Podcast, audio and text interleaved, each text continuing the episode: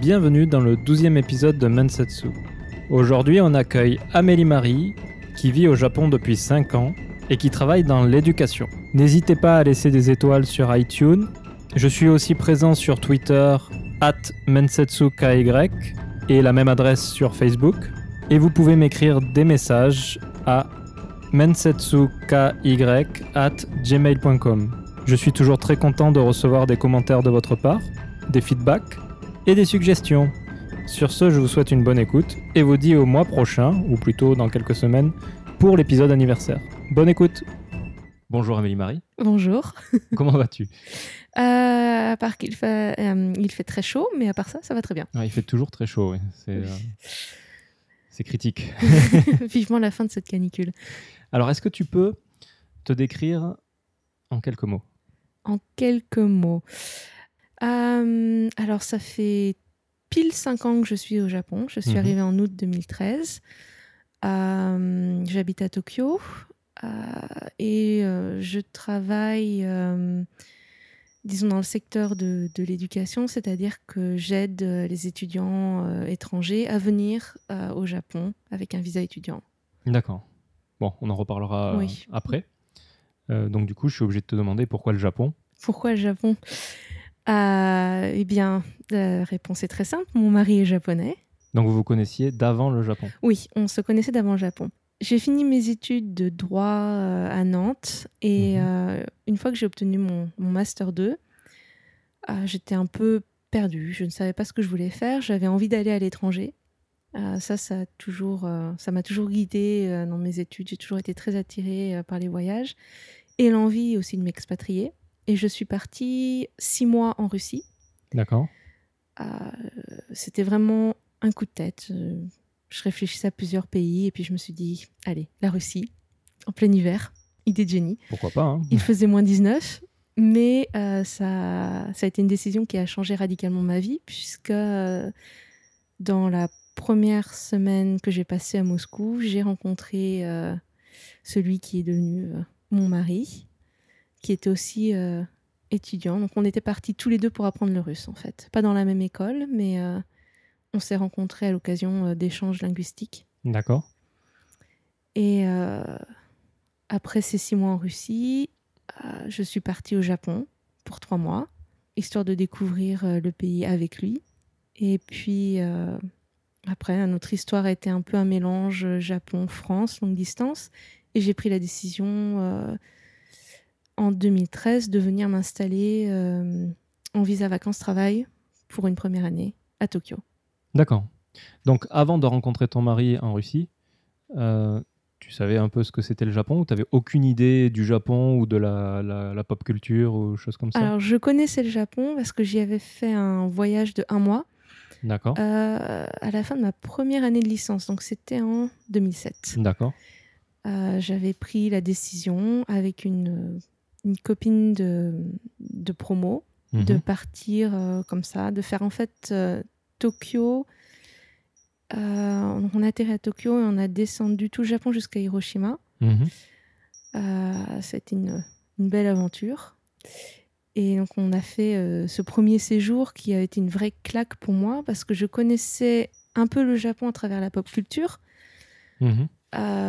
mais une fois sur place, c'est complètement... ouais.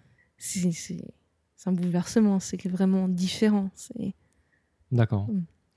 Donc, tu, connaissais la pop culture, mais tu n'étais pas euh, ce qu'on appelle ici un otaku, euh, une fan de manga ou d'anime ou autre chose comme ça? Je je pense pas avoir été une grande fan. En fait, il y a beaucoup de choses du Japon que je connaissais sans forcément faire le lien avec le pays. Je ne sais pas si c'est euh, très compréhensible, mhm. mais... Tu pourrais donner un exemple? Oui, oui, tout à fait. avec mon école primaire, on était allé voir au cinéma le film Porco Rosso de mhm. Miyazaki. Et je me souviens, je ne devais pas avoir plus de 8 ou 9 ans, mais ça avait été une grande révélation. J'avais adoré, j'en avais parlé pendant des semaines à ma famille.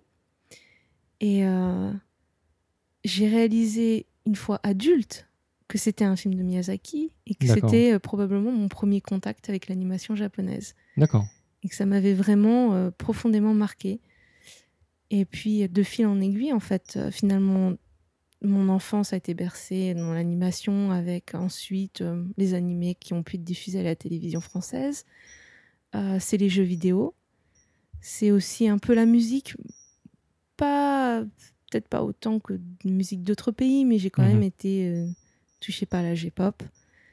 Et j'ai découvert les mangas euh, une fois au lycée. Une amie m'en avait prêté euh, quelques-uns. Et je suis tombée dedans, mais sans forcément me dire je suis euh, Ouais. une fanatique du Japon. T'avais pas pour projet de venir vivre au Japon ou quoi, quoi que ce soit? Non, pas particulièrement. Et puis ce premier mois, euh, ce premier séjour que j'y ai fait, ça m'avait satisfaite en fait. Mhm. J'étais curieuse, j'avais envie de découvrir, mais une fois que, une fois rentrée en France, je me suis dit bon c'est fait. Quel autre pays du monde je vais pouvoir aller, euh, Ouais. aller voir? Donc ce premier mois, tu l'as fait en quelle année? Ah, C'était euh, en 2007. Et en quel mois? Alors on est arrivé fin août D'accord. et on repartait euh, à la fin septembre. Donc, Tu as fait un peu l'expérience de la chaleur alors. Oui, et des typhons aussi. D'accord. T'en gardes un, un fort souvenir de, de ce mois-ci? Tu pourrais m'en m'en parler un peu ou... Oui, bien sûr. Euh, la première claque que j'ai eue, je pense que ce fut euh, à l'aéroport avec euh, les 40 degrés et je Mhm. sais pas, 150% d'humidité au moins. Au moins. Euh, pendant les trois premiers jours passés sur Tokyo, on a été malade. Ça a été un mélange de.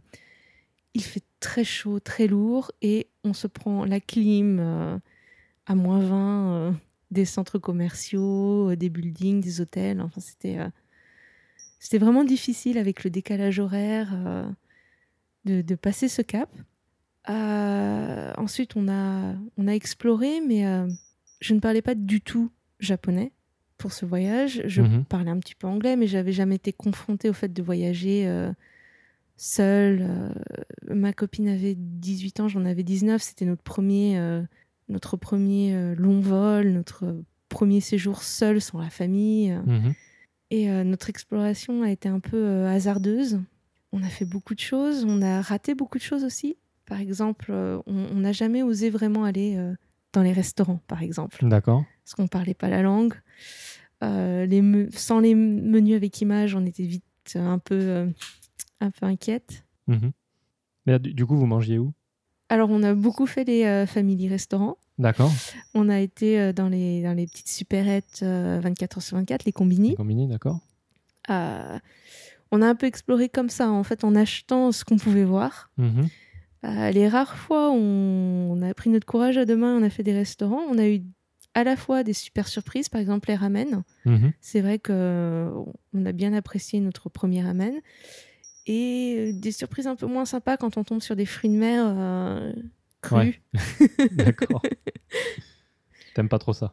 Euh, non, je n'aime pas trop ça. Puis je suis allergique à la crevette, alors c'est D'accord. Un peu compliqué. Ouais. Euh, durant ce voyage, on a fait le mont Fuji. Euh, D'accord, ça ferme pas fin Alors c'était dans- prévu dans le tout début euh, de, du voyage du voyage. D'accord. Et le mont Fuji, ça a été un peu épique parce que il faut nous imaginer euh, deux nanas, pas sportifs pour dessous, pas les chaussures prévues pour, parce qu'on s'est dit que ça faisait lourd dans la valise. Euh, on n'a pas réalisé ce que c'était que de grimper une montagne. Moi, je suis euh, de Nantes, euh, je connais très bien euh, la mer, mais alors la montagne, c'était vraiment l'inconnu. Mhm. Et on est parti de la station 5 en se disant on va faire ça dans la journée et puis on va rentrer. Donc vous aviez pas prévu de voir le lever de soleil? Non, pas du tout. C'était vraiment pas dans notre plan. Alors, je sais pas si c'est parce qu'à l'époque, les pistes étaient moins bien indiquées. Ça a beaucoup changé depuis. Euh, mais on s'est perdu arrivé en haut. C'est-à-dire que on a fait notre chemin. On est arrivé euh, en haut du mont Fuji. On était épuisé et on Mhm. s'est dit bon, on redescend. Et on s'est trompé en fait de, de piste. Ah, d'accord, oui, il y a plusieurs pistes différentes. Oui. euh, ok, ouais. Et à un moment, on a dû prendre un mauvais, euh, un mauvais chemin, un mauvais embranchement, et on s'est retrouvé sur cette montagne sans eau, sans nourriture, la nuit qui tombe, personne. On ne sait pas où on est, mais, euh, mais c'était assez extraordinaire de, de se dire euh, qu'est-ce qu'on fait là? Et du coup, vous vous en êtes sorti comment? Alors, on a tenté de descendre le plus vite possible parce qu'effectivement, il commence à faire nuit, on n'avait pas de lampe. Mhm. Donc c'était pas forcément une idée de génie. Euh, Et d'ailleurs, à mi-chemin, on a été doublé par des touristes qui descendaient la montagne en courant. Oui. C'est- fréquent quand, tu l'as monté. Euh, mais en courant euh, en panique. C'est-à-dire qu'en Ah. fait, on a voulu les arrêter, ils nous ont même pas euh, calculé, ils sont, ils sont descendus euh, à fond les ballons. Et à un moment, notre chemin, c'était plus la montagne, c'était la forêt. D'accord. Et on était vraiment, vraiment perdus. C'est la... Est-ce que c'était la forêt du, de- de- des suicidés ou... Je sais plus Et comment elle s'appelle, mais...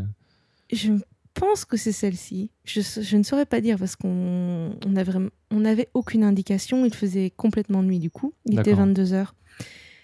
Et en fait, euh, on est tombé sur un groupe de Japonais qui étaient aussi perdus. D'accord. C'était assez euh, extraordinaire ce, ce moment. euh, deux Françaises perdues qui tombent tout d'un coup sur une famille donc, qui avait trois enfants et quatre adultes et qui éclairaient le chemin avec leur téléphone portable. Euh, heureusement, l'un d'eux parlait un petit peu euh, anglais, donc on a pu communiquer. Donc il nous a expliqué que bah, ils étaient un peu perdus aussi, mais c'est pas grave, on allait retrouver le chemin, puis ils avaient les téléphones. Ouais. Et en fait, euh, des, des... Alors je saurais pas si ce sont vraiment des secouristes ou des gens qui travaillent sur la montagne sont venus nous récupérer dans la forêt en fait, puisqu'on a passé un appel d'urgence. Ah oui, d'accord. Donc, Donc, vous étiez vraiment perdu, perdu, quoi. Voilà, exactement. Et euh, on a été ramené à une station avec un endroit où il y avait un parking. C'est probablement une station de départ pour euh, monter. Mhm. Et là, on a retrouvé le fameux couple qui descendait la montagne en courant et qui euh, c'était un couple d'Espagnols qui logeait dans le même hôtel que nous Mhm. et qui avait fait la même bêtise. Et pourquoi ils couraient, du coup? Ils ont pas dit Euh, parce qu'ils avaient très peur de se retrouver coincés sur la montagne la nuit. D'accord. Donc euh, ils se sont dit, il faut euh, absolument qu'on redescende avant euh, que le- le- la lumière du jour disparaisse. Ouais. Et euh, on a partagé un taxi et on est rentré à notre hôtel. Comme ça. D'accord, ouais, c'est une, une expérience intéressante. Donc ça faisait quoi une- Même pas une semaine que vous étiez au Japon et vous vous Exactement. êtes perdu. Oui, D'accord. ça, ça commençait bien. Vous avez dû en rigoler toute la suite du voyage. Euh, sur le coup, on n'en a pas vraiment rigolé. Ouais, j'imagine. On a eu aussi beaucoup de, courba- de courbatures. Mais euh, Pourtant, c'est bizarre. hein. Moi, je l'ai monté euh, en 2011, je crois. 2011 ou 2012. Je me souviens pas qu'il enfin, il y avait tellement de monde que se paumer, c'était un peu, un peu compliqué. Quoi. mais je pense qu'on était vraiment à la toute fin de la saison. Mhm.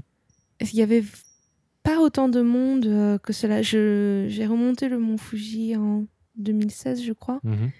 Et euh, ça n'avait rien à voir avec mon souvenir. Je, D'accord. je, je n'en revenais pas de la foule. On pouvait même plus- pas avancer. C'était, Ouais. on, on piétinait en fait. Ce qui est assez dur quand euh, tu es très fatigué et tu as 7 heures de marche derrière. Mhm, mhm. Euh, donc je sais pas, peut-être un, un- un mélange à la fois fin de saison, pas la bonne piste, pas non plus le- les, les bons horaires, puisque on a commencé notre montée en, en début de matinée. Mhm. Notre but, c'était pas de voir le, le- le coucher de soleil ou le lever de soleil. Donc, euh, Ok. Bon, donc ça t'a montré une autre facette du Japon, le- le côté naturel du Japon. ah, ça, c'est le moins qu'on puisse dire, oui. Donc du coup, après, vous, êtes resté tout du long à Tokyo, hein, c'est ça? Non, non, non. On a pris le train, on a fait plusieurs petites villes. On- certaines, je ne me rappelle pas le nom. On a fait euh, un- un arrêt à Nagoya. On est allé à Osaka, à Kobe, Mhm. Hiroshima. Euh, notre but, c'était à l'origine de le faire en, en train locaux. Mhm. On ne voulait pas prendre le, le Shinkansen. On s'est vite rendu compte que ça allait être très difficile. Et on a fini par euh, prendre le Shinkansen en cours de route parce que C'était trop long. c'était à la fois trop long et puis on commence à se perdre encore. Je pense que c'est une récurrence de notre séjour. Ok, voilà, comme ça tu découvres plus de choses. Ah oui, tout à fait. Et euh, pourquoi vous aviez choisi le Japon? Hum, c'est une bonne question.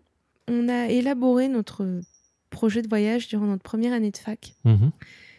euh, ce qui prouvait qu'on suivait très bien nos cours d'ailleurs, puisqu'on faisait ça en classe. Hum, on avait toutes les deux envie de voir l'Asie. Et puis on, on voulait aussi voir l'Asie, mais que ça soit un voyage pas non plus trop difficile. D'accord. Et on se disait que le Japon nous paraissait plutôt moderne. Euh, on connaissait aussi un peu la culture. Euh, Elle aimait beaucoup euh, les mangas, l'animation. euh. Elle était beaucoup plus fan que moi aussi des dramas, Mhm. des séries télévisées japonaises. Et on s'est dit, on a la même affinité pour ce pays-là. pourquoi pas tenter Ça nous paraissait être un beau, un beau voyage de fin d'année, en fait. Et, et du coup, tout à l'heure, tu disais quand, quand tu es arrivé, tu as eu un gros choc, ça t'a complètement ébloui. Qu'est-ce que c'est t'a ébloui à ce point-là Euh, je pense que c'est de le, le contraste avec ce Japon que je commençais à connaître à travers les mangas et l'animation, Mhm. les films, Mhm. et euh, d'y être confronté euh, dans la réalité. C'est-à-dire que tout me paraissait extraordinaire. C'est les néons de Tokyo la nuit, c'est c'est les petites rues, c'est les temples, c'est les grands buildings, c'est les trains. D'accord. J'avoue que j'ai eu une grande passion pour les trains japonais aussi euh, lors de mon premier voyage. C'est aussi probablement euh, le, le- le choc de, de mon premier pays d'Asie. Mhm. J'avais voyagé en Europe euh, auparavant, mais c'est bien que le- tout ne soit pas pareil en Europe, c'est plus proche de la France que le Japon ne peut l'être. Ouais. C'est aussi euh, d'être perdu dans, dans la foule, puisqu'on ne comprend pas la langue. C'est Mhm. quelque chose d'assez euh, d'assez saisissant comme expérience, en fait, de, de marcher et de d'être entouré de milliers de personnes et de dire je, je ne comprends rien de ce qui se passe autour de moi. C'est D'accord. ça a été un, un très, beau, euh, très beau séjour, mais je sais qu'un mois, j'ai considéré qu'un mois c'était un peu long pour un- une première fois au Japon. D'accord. Je crois que au bout de la troisième semaine, je commençais à vraiment être épuisée mentalement. Parce que le Japon, c'est aussi euh, le bruit. Hmm. C'est constamment le bruit de, de la foule, la publicité. euh, et puis, comme c'était une saison, euh, c'était la, la fin de l'été, il faisait chaud, très humide, on commençait à avoir les typhons en plus. C'était un peu éprouvant, en fait, ce décalage. T'as vécu un typhon aussi alors à ce moment-là? Oui, C'était ton premier typhon, j'imagine voilà. Et, euh, problème- premier tremblement de terre aussi. Enfin, c'est. Tu les as vécus comment? Enfin. Ah, C'était physiquement dur, je pense, parce Ouais. que quand on voyage, on a envie de tout faire, donc on, on se lève tôt le matin, euh, on explore la ville, on fait plein de choses et on, rentre tard, et puis euh, on, avait un budget assez limité aussi, et on, on logeait dans des euh, guest house, donc c'est un peu euh, l'ambiance dortoir, Ouais. avec des gens qui allument la lumière à 3h du matin, euh, des gens qui allument la lumière à 5h, ne pas pouvoir prendre sa douche quand on veut, enfin c'est... Hmm. Physiquement, je pense que ce voyage a été euh, difficile. Ok. Du coup, ça c'était en 2007 Oui. Et tu as rencontré ton mari en 2000. 11, 2000 2012. 2012. Et donc, euh, entre 2007 et 2012, tu n'as plus entendu parler du Japon au final? Euh, non, pas vraiment. Il y a eu euh, le tremblement de terre de 2011 Ouais. euh, m'a quand même euh, touchée Mhm. parce qu'un de mes amis, euh, un ami français en fait, est installé à Tokyo. Il est marié à une japonaise Mhm. et sa famille est très proche de la mienne. Et quand il y a eu le tremblement de terre, tout de suite, on a eu cette vague de messages. ah mais est-ce qu'il va bien Il faut qu'on faut qu'on parle avec ses parents. Qu'est-ce qui se passe Ouais. Qu'est-ce qui se passe au Japon? Ça a été. Je pense que l'épisode Fukushima est peut-être le, le- le- un moment entre ces années-là où j'ai pu euh, repenser au Japon euh, plus particulièrement. Mais à aucun moment, tu t'étais dit que tu allais apprendre la langue ou quoi que ce soit? Non, pas du tout. D'accord. Donc, tu rencontres ton mari? Oui, en Russie? oui. Ça s'est passé comment? C'est lui qui t'a dragué? Si tu veux pas en le raconter, tu le racontes pas. Mais... Ah non, non, non, il n'y a pas de, il y a pas de souci. Euh, alors en fait, j'ai rencontré tout un groupe de Japonais Mhm. Euh, qui étaient très... euh, donc euh, en Russie, j'étais dans un dortoir étudiant.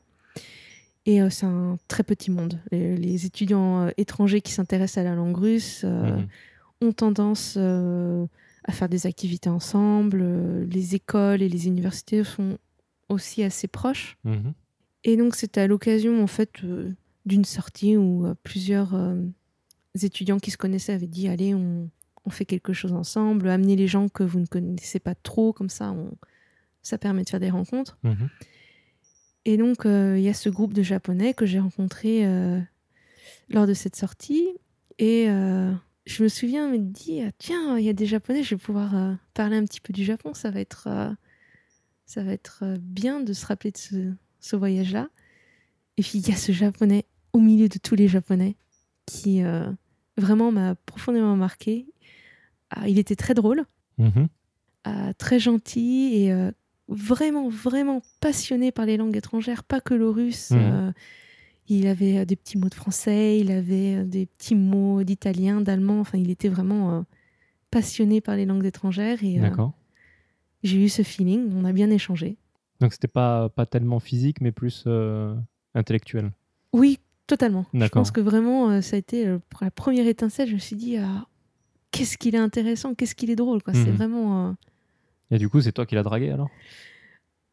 C'est de fil en aiguille. Je pense qu'on. Si euh, lui, on lui pose la question, Mhm. il va vous dire ah, qu'est-ce qu'elle est drôle, qu'est-ce qu'elle a l'air euh, intéressante comme fille. D'accord. Il dit la même chose. D'accord. Donc je pense qu'en fait, on a beaucoup échangé. Euh, lors de cette sortie, on a chan- échangé nos numéros de téléphone Ouais. déjà, pour Mhm. commencer.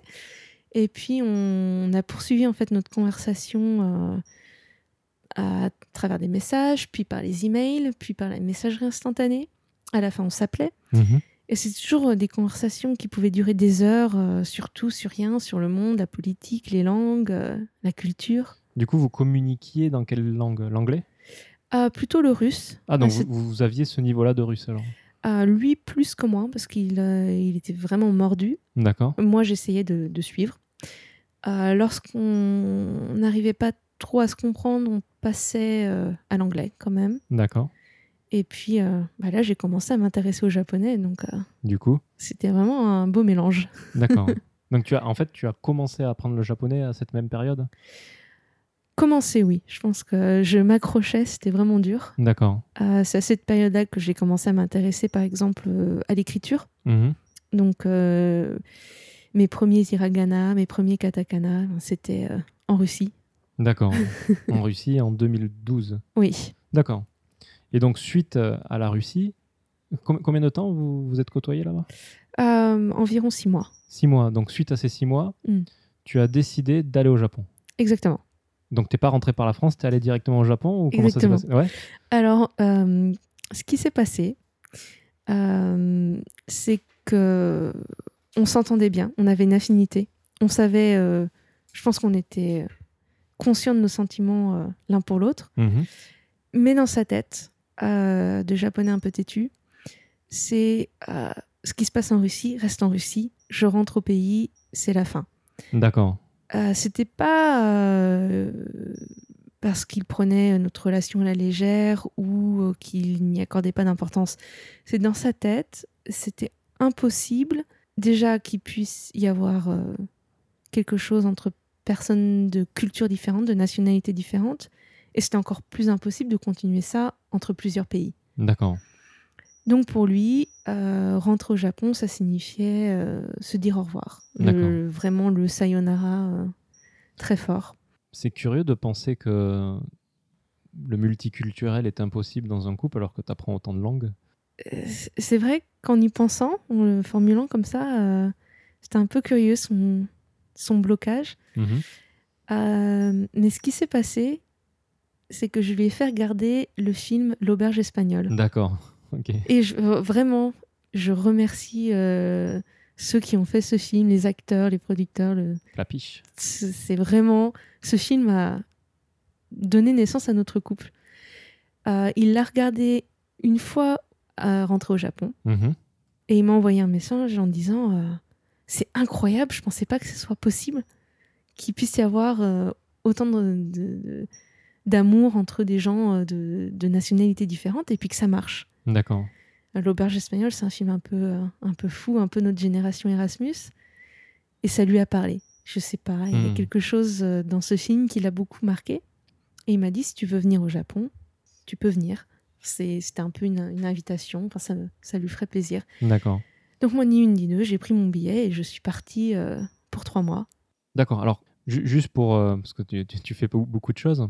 Oui. Euh, donc, tu allé en Russie pour six mois. C'était dans quel cadre en fait? Ah, j'avais juste décidé de partir étudier la langue russe.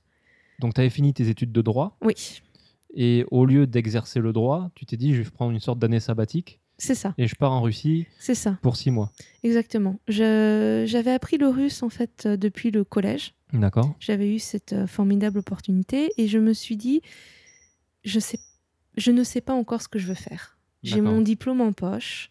Je ne m'inquiétais pas euh, forcément euh, de l'avenir ou de trouver un travail. Ce qui m'intéressait, c'est de savoir ce que moi j'avais envie de faire. Mhm. Et je me suis dit, plutôt que de tourner en rond en France et de me dire, euh, je sais pas ce que je veux faire, il faut que je trouve, autant que je fasse quelque chose d'utile. Je parlais euh, un petit peu russe, autant améliorer mon russe, ça sera toujours intéressant pour plus tard. Mhm. C'est dans ce cadre-là que je me suis inscrite à, une école de, de langue russe qui permettait d'obtenir un visa en fait. D'accord. Très, très facile. Un peu comme au Japon, les, Exactement. Mm.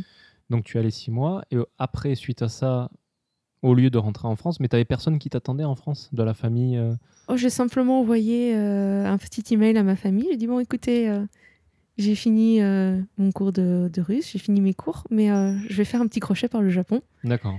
Je vous retrouve euh, en septembre. Et ils étaient OK avec ça? Ils n'ont pas râlé ou...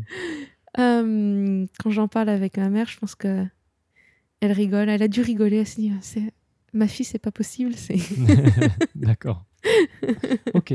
Donc tu arrives au Japon, euh, donc tu dis septembre pour le retour, donc tu arrives au Japon en juin, ju- juillet fin mai, il me semble. Fin mai. Mai. Mm. D'accord. Et là, qu'est-ce que tu fais? Je me suis beaucoup posé la question dans l'avion en fait. D'accord. C'est c'est quand même euh, un peu fou. Je, je sautais dans un avion pour retrouver, euh, euh, pour retrouver un garçon. Mhm. J'ai pas d'hôtel, donc j'ai décidé que j'irais chez lui directement. D'accord. Il vivait avec ses parents, il vivait seul? Il vivait seul.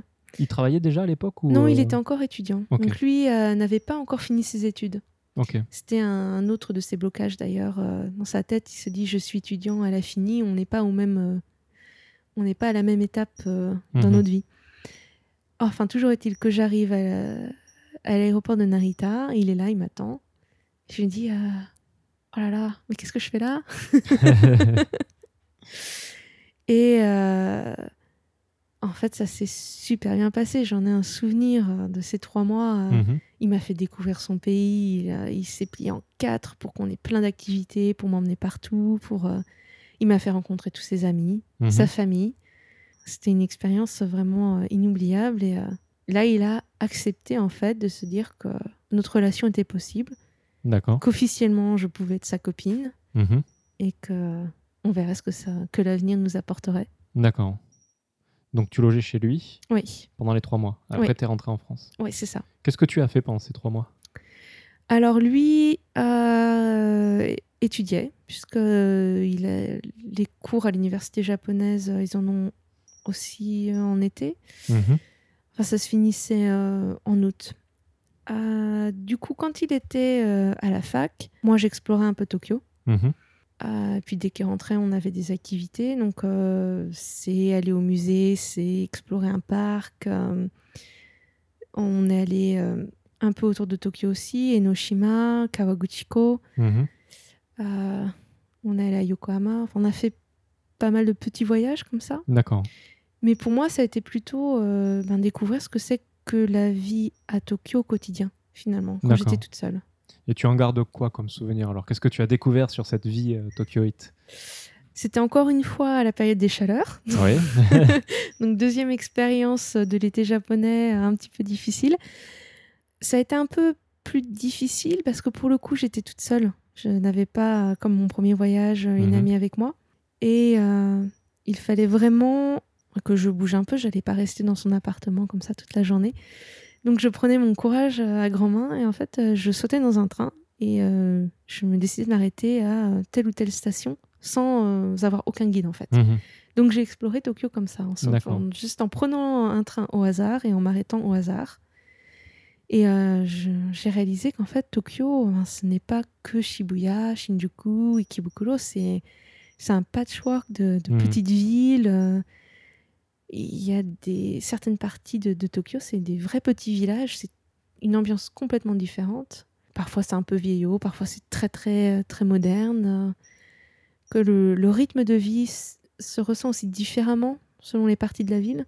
Donc si on est du côté euh, de Roppongi ou de Ginza, c'est hyper actif, c'est Mhm. un peu euh, le business, le shopping de grand luxe, mais euh, dès qu'on va du côté de Nakano, c'est plutôt une bonne ambiance.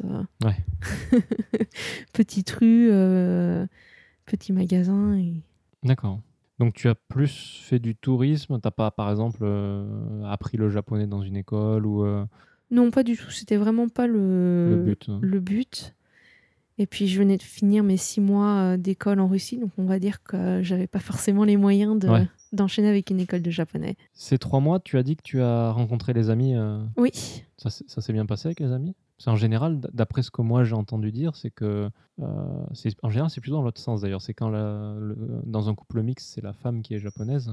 Mhm. euh, elle aime pas trop présenter euh, ses amis euh, au mari en fait. Toi, t'as pas eu ce- cet obstacle-là? Pas du tout. Je pense que j'ai rencontré un peu tout le monde, ses amis d'enfance, ses amis de fac. Mhm. Le courant est super bien passé euh, avec à peu près tout le monde. Bon, j'ai plutôt rencontré des garçons. Ouais. Je dois dire que j'ai pas beaucoup rencontré de japonaises et le peu de japonaises que j'ai rencontrées, c'était plutôt euh, les petites copines des amis. Mhm. Et j'ai pas trop senti le, le- le courant passer avec euh, ces filles-là. Ouais. Euh, mais avec les garçons, c'était vraiment euh, l'éclate la plus totale. En fait, j'étais euh, pour eux un, ovni. D'accord. J'étais cette française qui a pas peur de parler, qui rit sans mettre la main devant la bouche. En, en plus, il me semble qu'à l'époque, le film Amélie Poulain était déjà sorti. Et ils adorent ça, les, les- les Japonais, le film Amélie Poulain. Et toi, tu t'appelles Amélie Marie, mais il y a Amélie dedans, ça les a pas fait tilter à un moment Ils se sont pas dit. Ah euh, non, j'ai la référence euh, assez régulièrement. D'accord. Ça vient juste me percuter que ouais, Mm. les Japonais aiment bien faire des, euh, des références à, à des films ou des choses comme ça. Donc, euh, Oui, c'est sûr. Euh, j'ai pas forcément eu énormément de remarques par rapport à, à ce film-là en particulier, mais je sais que ah, mon mari a de super copains et en fait, eux, ils se sont mis à apprendre le français. D'accord. Ils ont trouvé ça absolument fantastique euh, qu'il y ait une française, donc ils ont commencé à regarder des films français et euh, Mhm. ils, me, ils me rejouaient des dialogues qu'ils avaient entendus, sauf qu'évidemment la prononciation n'y était pas, euh, les mots c'était n'importe quoi. Et moi j'ouvrais des grands yeux en disant mais qu'est-ce que vous essayez de me dire? Et eux étaient morts de rire à essayer de rejouer des scènes. Alors c'est c'est des vieux films, c'est des films d'Alain Delon ou des films avec Gérard Depardieu, parfois des références que je n'avais euh, je n'avais pas. Mhm.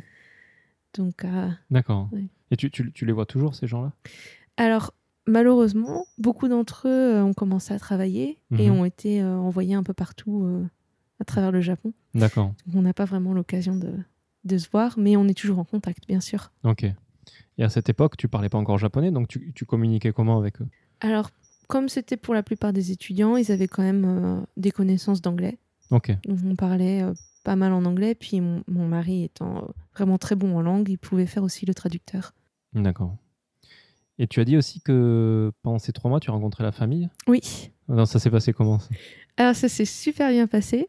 Euh, bon, j'ai failli euh, étrangler mon mari à l'époque parce que lors de la première rencontre, en fait, euh, quand on était dans le train pour euh, aller chez eux, j'arrêtais pas de lui dire mais euh, qu'est-ce qu'est-ce que tu leur as dit à mon sujet Euh, que- Qu'est-ce que je vais pouvoir leur dire comment, comment je les salue Enfin, euh, ils sont au courant de qui je suis pour toi Il était là, Hum, hum, hum, hum.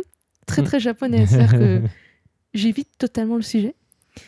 Et en fait, on arrive chez eux, ils m'accueillent, on, a- on, s'est déchaussé et on est dans le salon. Et là, il leur dit, bah au fait, c'est ma copine. Il leur avait pas dit quoi. Il leur avait pas dit. Et donc, euh, j'ai euh, le papa, la maman et la sœur qui ouvrent des grands yeux et qui sont... euh, qui ont visiblement besoin d'une minute pour euh, intégrer l'information. Ça s'est super bien passé, mais je pense qu'il il aurait pu... il aurait pu les prévenir un peu, histoire que psychologiquement ils s'y préparent. Surtout qu'à l'époque, donc même si tu étais de passage que trois mois, tu vivais avec lui. Oui. Et c'est bien passé ça? Vous Ça êtes aussi, pas, vous ça- êtes pas mariés Non, non, non. Alors, ils sont, euh, ils sont hyper relax, adorables. Ce sont, euh, j'ai euh, la belle famille japonaise de rêve, je pense. D'accord. C'est vraiment des gens très, très bien, très ouverts. Et ils ont pas eu de problème du tout avec ça. D'accord. Ok. Donc on arrive en septembre. Oui. Tu rentres euh, en France. Oui. Tristesse, j'imagine. Tristesse, mais j'ai la perspective euh, du copain qui vient en France, puisqu'il est venu 10 jours à Nantes. D'accord. Donc, euh, pour lui, je pense que le séjour en France a été un plus gros choc que le Japon pour moi. Pourquoi? Je pense qu'il était extrêmement nerveux, pour le coup, de rencontrer ma famille à moi. Mhm. Et alors, d'une nervosité qui, euh, qui lui a bouffé son séjour. hein. Je, je crois qu'il D'accord. a été, euh, pendant très longtemps, il a eu un souvenir de Nantes euh, traumatisé. Mais que- que- comment ça s'est traduit? Il parlait pas? Il... Il voulait absolument pouvoir maîtriser le français, en fait. Ça le, ça l'angoissait de ne pas pouvoir communiquer Mhm. avec eux. Et, mais il est arrivé, comment dire, le beau fils parfait, c'est-à-dire qu'il a fait euh, 14 heures de vol, enfin il a fait une escale à Paris et il est arrivé en costume. C'est-à-dire le costume avec la cravate, ce qui rencontrait euh, la famille de sa copine. Sérieux C'est très sérieux.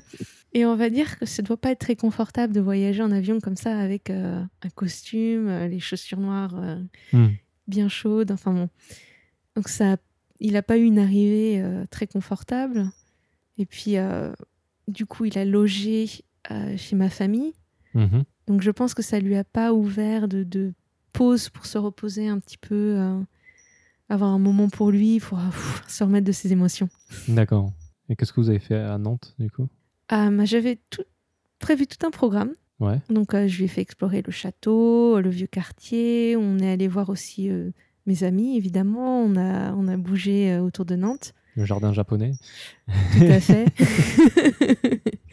dont la propreté euh, l'aura laissé un peu. euh, Dubitatif Exactement. D'accord. Euh, maintenant, il aime bien. Il, il aime beaucoup la France et il aimerait bien y retourner. Mais je sais que ce premier séjour a été euh, un drôle de choc pour lui. Il y est jamais retourné depuis? Si, si, il est rentré deux fois. Ok. Mhm. Toujours à Nantes? Pas qu'à Nantes, il a fait aussi Paris, la. Bretagne. Enfin, Ok. C'est ce. Saint-Michel. non, pas encore. D'accord. Donc après 10 jours, il rentre, euh, il rentre chez lui. oui, Toi, tu restes en France? exactement. Et tu reviens quand?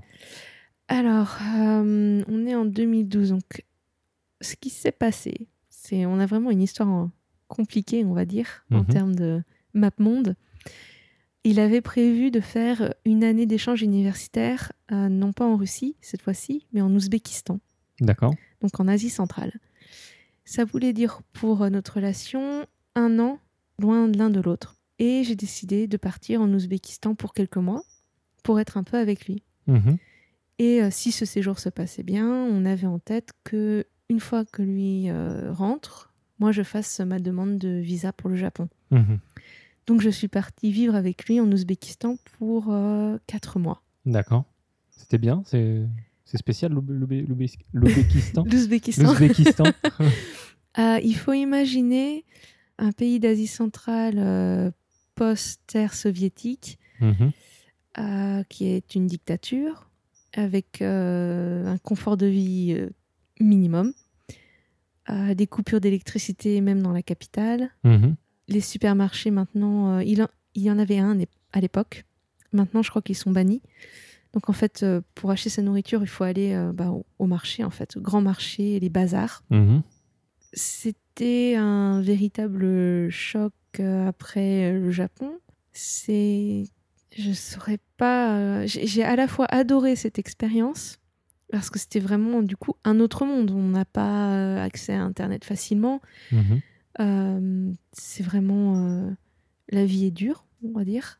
Mais du coup, ça, ça a renforcé votre couple ou ça, ça a dû, euh, vous avez dû vous épauler? Oui, alors je- ce qu'on s'est dit à la fin de ce séjour, Mhm. c'est que si notre couple a survécu à, à la Russie, à un séjour au Japon, un petit un court séjour en France, plus à l'Ouzbékistan, c'est qu'on est fait pour la vie. D'accord. ok. Euh, C'était difficile dans le sens où lui avait une activité, il allait euh, à l'université là-bas. Mhm. Moi, euh, en fait, j'avais décidé d'y aller pour lui et j'avais pas, euh, j'avais pas grand-chose à faire. Et en tant que femme dans un pays où la position de la femme n'est pas forcément très très bonne, Mhm. euh, que la religion locale c'est l'islam, mais bon, modéré. Donc c'est- j'ai pas forcément eu de souci avec ça, mais c'est plus quand même de, en tant que femme, euh, sortir seule, c'est pas forcément le top du confort. Mhm. En plus, je parlais pas du tout la langue parce que les Ouzbeks parlent majoritairement ouzbek, un peu russe, ah, mais pas du tout anglais. Mhm. Donc, euh, je pouvais pas communiquer facilement. Et puis, euh, comme c'est une dictature, ben, tu fais aussi un petit peu attention à ce que tu fais dans la rue. Il n'y a pas euh, de magasin, il y a très peu d'activités culturelles. Moi, j'ai dû trouver à m'occuper. D'accord. Donc ça, ça a été euh, difficile. Et tu as trouvé? Et ben, j'ai commencé à écrire. Euh, Tu veux dire un blog ou euh, Alors, une partie de ce que j'ai écrit se trouve sur mon blog actuel, mais euh, comme j'avais très peu euh, Internet, mhm. j'écrivais en fait euh, simplement euh, des documents que j'envoyais ensuite par email euh, à ma famille pour leur raconter euh, ma vie au quotidien. Ok. Donc tu es resté là-bas trois mois, tu as dit? Quatre mois. Quatre mois. Donc après ces quatre mois, Alors moi, je suis rentrée en France. En une nouvelle fois, d'accord Voilà. Et lui est resté en Ouzbékistan en fait. Ok. Du coup, on a été très peu euh, en contact puisque Internet euh, était très limité là-bas. Mhm. Et on a survécu à ça aussi. C'est-à-dire à la longue distance en ayant en plus pas vraiment les moyens de communiquer. Mhm. Il est rentré au Japon euh, au mois de juin 2013. 2013, d'accord. Et moi, j'avais mon visa pour août 2013. Ok. Visa vacances-travail. Voilà, c'est ça. Et donc tu es arrivé en août. Exactement. Et tu as de suite vécu chez lui? Alors, il avait loué un appartement euh, pour nous deux. Donc oui, on s'est installés ensemble en fait. D'accord. 2013, août 2013. Donc tu as fait quoi à ce moment-là? Tu as décidé de travailler où? Tu as décidé de mener quelle vie? Eh ben, là, je me suis dit qu'il était vraiment temps que j'apprenne le japonais parce que D'accord. ça allait euh, être essentiel pour, euh, pour pouvoir au moins pas bien passer cette année. Et puis, on n'avait pas encore décidé de, de se marier à ce moment-là, mais Mhm. si notre relation euh, devait devenir sérieuse, euh, lui parlait euh, un peu le français et continuait d'apprendre. Moi, il Mhm. fallait que j'apprenne le japonais. D'accord. C'est la moindre des choses. Donc, je me suis inscrite euh, en école pour trois mois. Ok. C'est une école du côté de Takada no Baba, Mhm. à Shinjuku. Et c'est là que j'ai commencé à me mettre sérieusement à l'apprentissage de cette langue. Ça a été difficile. Ouais.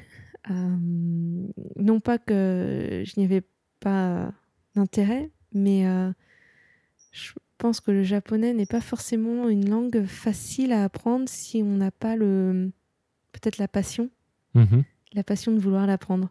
Du moins, en tout cas, dans mon cas, je ne l'avais pas au début. C'était vraiment, il faut que j'apprenne le japonais parce Mhm. que c'est nécessaire, D'accord. pas parce que j'en ai euh, l'envie. Ça a changé après, Mhm. mais euh, Qu'est-ce qui a fait changer? Euh, je pense d'avoir passé le, le- les cours débutants. Mhm. Je pense que c'est pas joyeux quand on apprend, euh, quand on fait les premiers pas et quand on galère vraiment euh, sur ses premiers kanji, sur les premiers mots, la première grammaire.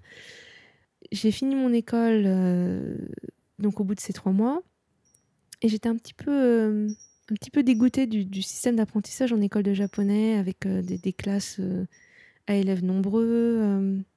Apprentissage un peu bête et méchant où il faut euh, bah, apprendre par cœur, réciter. euh, les dialogues, c'est euh, c'est fabriqué, c'est des dialogues de manuel. Mhm.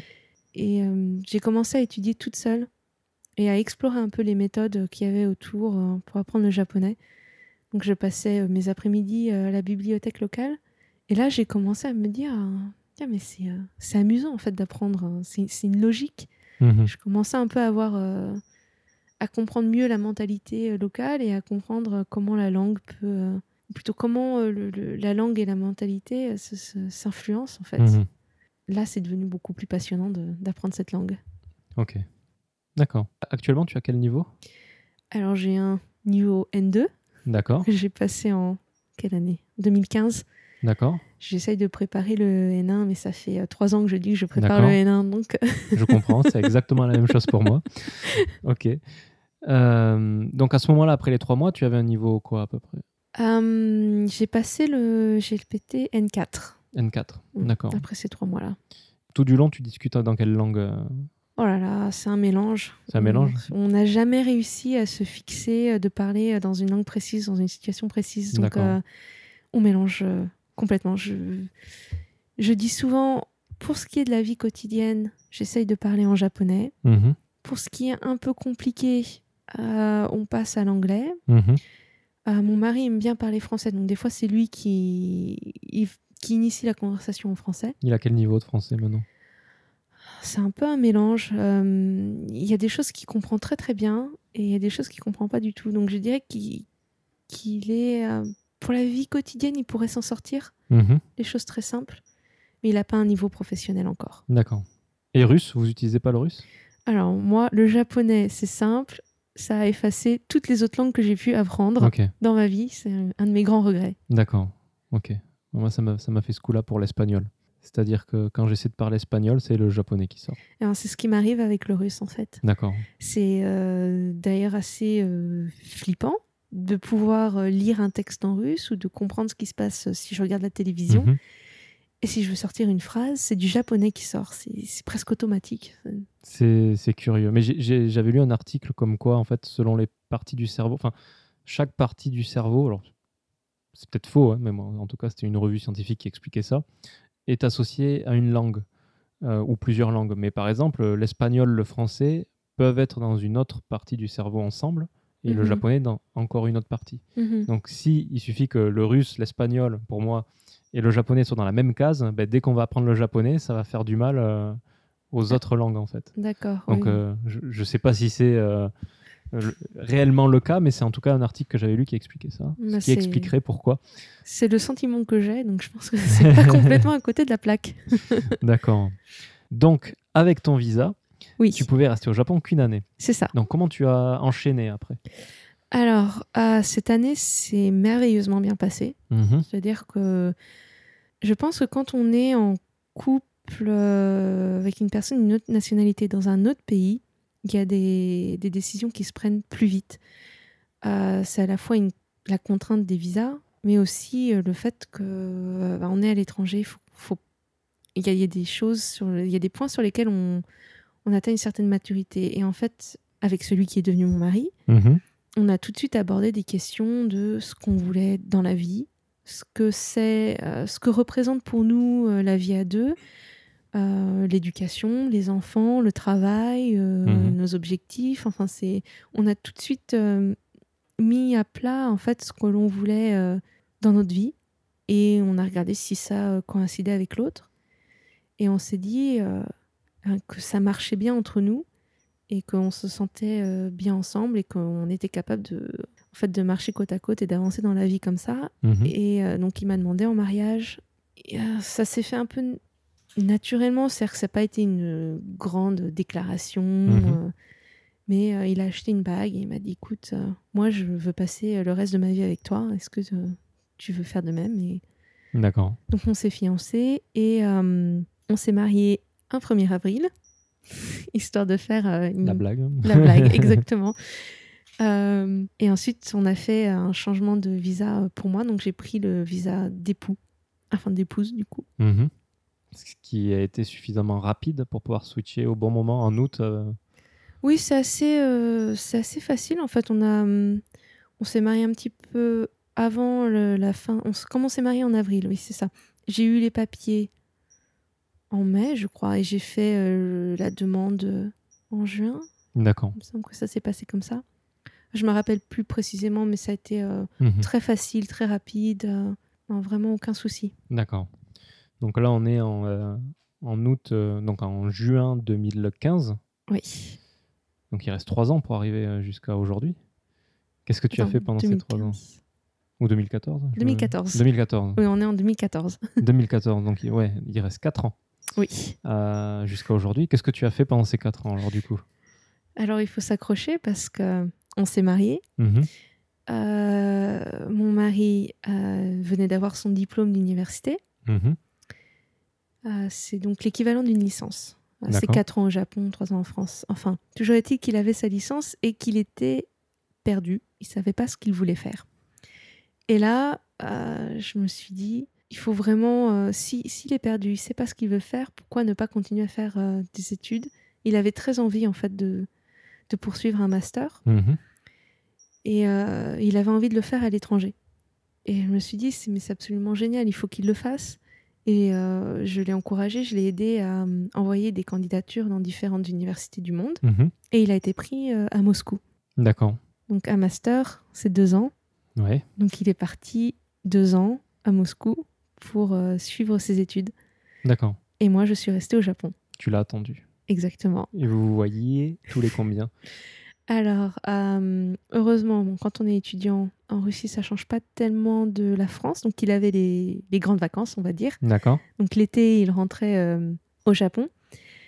Euh, on se voyait peut-être tous les 3-4 mois. Ah oui, d'accord, c'est long quand même. J'ai fait un voyage en Russie une fois. Euh, ensuite, on s'est retrouvés en France lors des fêtes de Noël. Mhm. Je ne sais plus euh, si c'était la première ou la deuxième année. Et puis du coup, lui, euh, quand il, euh, quand il revenait au Japon, c'était plus facile pour lui puisqu'il avait un, un visa et qu'il pouvait faire plusieurs Mhm. allers-retours. Tu, as, hum, tu as bien vécu ces deux années Très bien vécu. Alors, je sais que ça surprend beaucoup de monde. Euh, pour moi, c'était important que lui euh, fasse ce qu'il avait envie de faire. Mhm. Et moi, de mon côté, j'avais le besoin aussi peut-être de vivre au Japon seul parce qu'il fallait que j'apprenne à me débrouiller. Mhm. Quand il était là, la première, euh, la première année que j'ai faite, les démarches administratives, c'était lui, les papiers, c'était lui. Mhm. J'avais finalement peu l'occasion de me forcer à utiliser mon japonais puisque j'avais toujours Ouais. mon copain pour m'aider. Ouais. Donc ces deux années ont été euh, à la fois difficiles et à la fois euh, extrêmement bien pour moi et pour notre couple parce que j'ai dû euh, j'ai dû me forcer à vraiment parler japonais. Mhm. J'ai dû apprendre à naviguer avec l'administration japonaise, faire les papiers toute seule, me sortir de, de certaines situations toute seule. Mhm. Et puis j'ai dû trouver un travail. Donc je pense que s'il avait été là, s'il avait commencé à travailler, je serais peut-être tombée dans le, dans le panneau d'attendre, de, me dire, euh, bon, il travaille, euh, on n'est pas encore trop euh, Mhm. dans une situation délicate. Le fait d'avoir été seule au Japon, ça m'a donné des ailes pour faire des projets à moi. D'accord. Il y a une question qui m'est venue là. Euh, vu que vous étiez en général tous les deux étudiants, vous faisiez comment pour l'argent? Alors j'avais des économies. Mhm. Euh, j'ai eu des économies euh, en faisant des petits boulots quand j'étais étudiante. Ouais. Et j'ai aussi euh, eu la chance ou la malchance, euh, ça dépend comment on le formule, mais d'avoir euh, un héritage. Mhm. Pas de quoi, pas de quoi aller à Ibiza, on va dire. Mais Mhm. j'ai eu un petit héritage qui m'a permis de tenir. Et mon mari, lui, a toujours, toujours, toujours travaillé. D'accord. Euh, il a commencé à travailler à partir de l'âge de 16 ans, en fait, dès qu'il a pu. Donc des baïtos Exactement, des baïtos. Euh, il y a une période, il a eu jusqu'à trois baïtos. C'était hyper important pour lui euh, d'être indépendant financièrement de ses parents. D'accord. Ses parents ont toujours voulu euh, l'aider, ils ont toujours essayé de nous donner de l'argent et pour lui, c'était hyper important euh, de financer ses études, de financer ses études, Mhm. de financer euh, son appartement, euh, ses loisirs. Et donc, en fait, on était un peu tous les deux euh, à avoir des économies et aussi à être très économes. D'accord. Donc, euh, c'est plutôt bien passé. Mais euh, il faisait quoi comme baïto Oh là là, il a tout fait. Il a tout fait D'accord. Il a travaillé euh, dans les supermarchés, Ouais. à la fois euh, en rayon, mais aussi euh, emballage, par exemple, euh, des bento euh, Mhm. tout près. Il a travaillé en usine. Mhm. Il a travaillé euh, dans un centre euh, d'assistance pour euh, enfants. Mhm. Donc, c'est des centres qui s'occupent d'enfants de- en situation euh, difficile. Mhm. Euh, il a fait le ménage dans les buildings. Il a aussi travaillé sur les chantiers. D'accord. Il a vraiment fait beaucoup de choses. Et du coup, ça t'arrivait de pas le voir euh, le soir, tard ou chose comme ça ou- Oui. Ouais. Oui, oui, effectivement. Il travaillait la nuit parfois. Mais tu le vivais bien ça? Hum, On va pas dire que j'étais euh, très enthousiaste. Mhm. Mais c'est quand même. Ce ne fut pas si fréquent que ça. Parce que, comme moi, quand je suis arrivée au Japon, lui finissait tout juste ses études. C'était un peu la fin de cette période euh, des baito. D'ailleurs, sur la, la moitié de, de cette année euh, 2014, il était en stage en entreprise. Donc, il était euh, plutôt euh, boulot euh, col blanc. D'accord. Salariman. Oui. Donc du coup, il- tu le voyais pas parce qu'il sortait tous les soirs pour aller boire des coups avec les collègues. D'accord. Et du coup, toi, tu t'es mis à, à travailler en entreprise japonaise à partir de, de quelle année? Euh, 2015. Ouais, C'était à partir de 2015. D'accord. Euh, donc lui était parti en Russie. Moi, je, je m'étais fixé de passer euh, le N2 Mhm. que j'ai obtenu. Et euh, en fait, je prenais des cours euh, dans une école de japonais, encore Mhm. une autre école. Et j'ai réussi à obtenir un poste dans cette école-là. D'accord. Alors, euh, certains pourraient dire, euh, tu as eu de la chance, euh, mais il faut savoir que euh, j'ai travaillé le sujet pendant plusieurs mois. j'avais un bon contact avec les professeurs et l'équipe. Mhm. Et en fait, je donnais un peu de mon temps pour leur donner des conseils, leur dire ce que je pensais de l'école. Et puis, à un point donné, j'aurais dit, moi, ça me plairait vraiment d'avoir une première expérience avec vous. Euh, je demandais même pas forcément à avoir un, un poste payé. Ça Mhm. m'intéressait vraiment de d'explorer euh, cet univers-là. Et euh, je me disais que ça pourrait leur être utile d'avoir quelqu'un qui parle japonais, un peu, et d'avoir quelqu'un qui parle français et anglais et qui a une bonne compréhension peut-être de la mentalité Mhm. de- des élèves. D'accord. Et j'en ai parlé au professeur, j'en ai parlé à l'équipe. J'ai fait un peu à la japonaise, c'est-à-dire que j'ai parlé à tout le monde et ça a fini par remonter jusqu'à la direction. Et finalement, j'ai obtenu un entretien.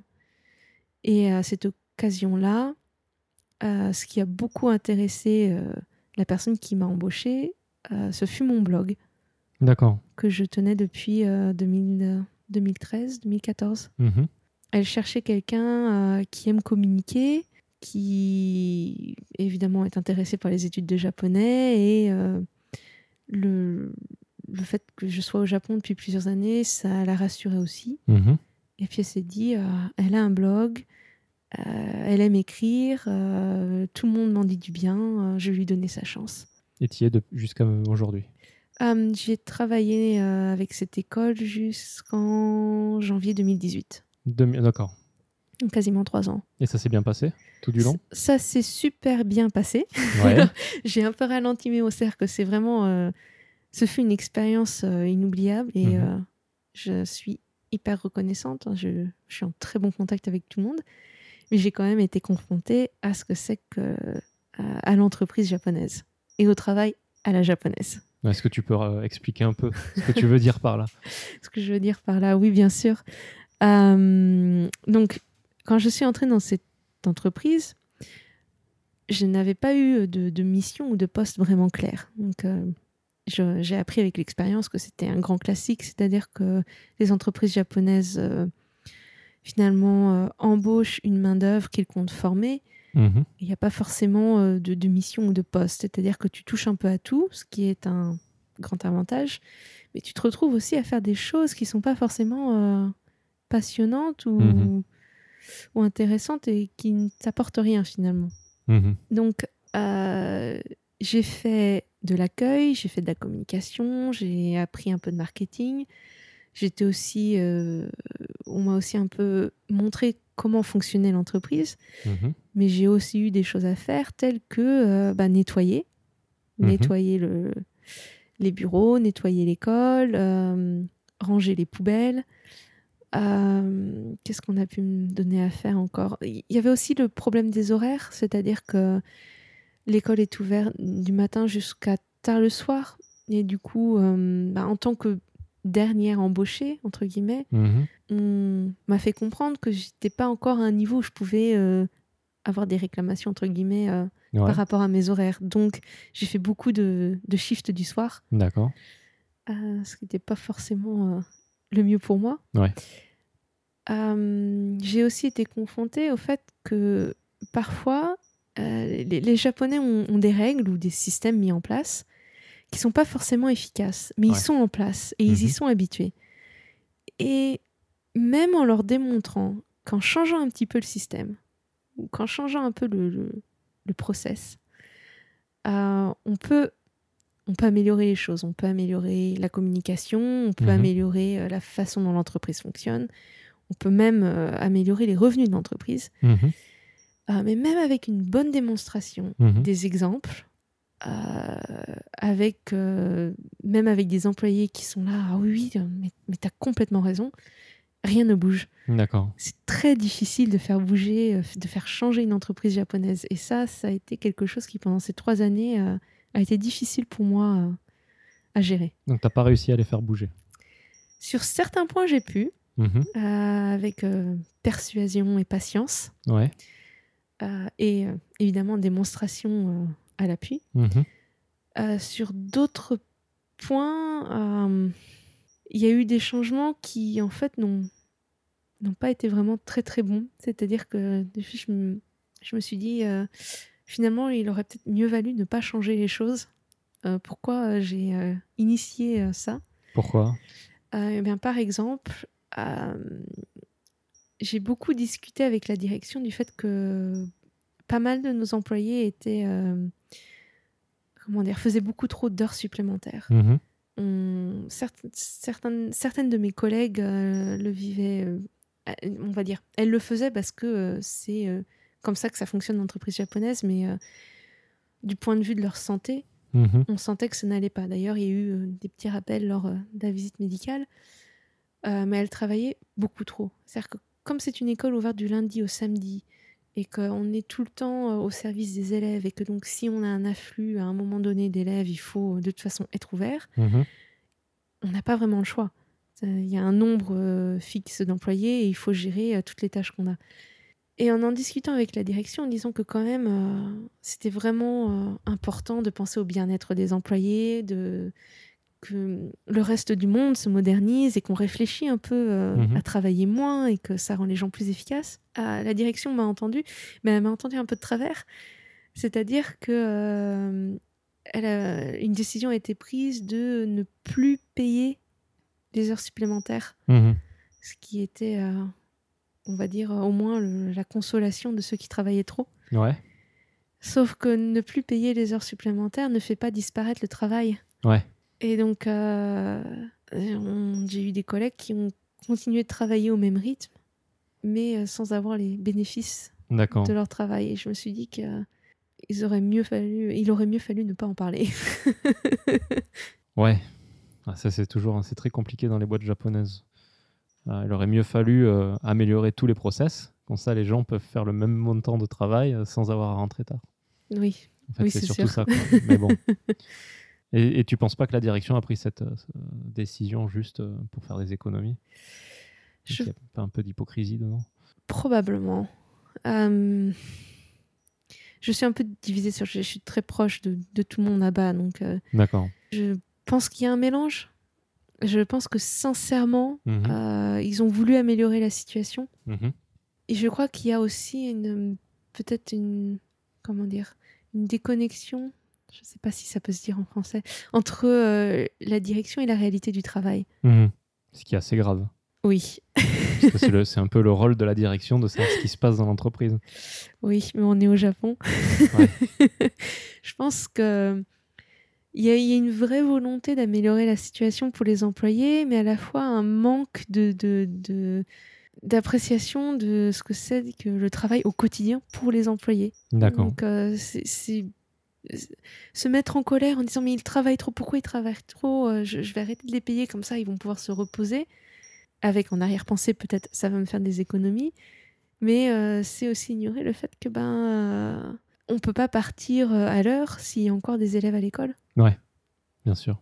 Ouais, dans une école, en plus, c'est particulier. C'est pas. Oui. Ok.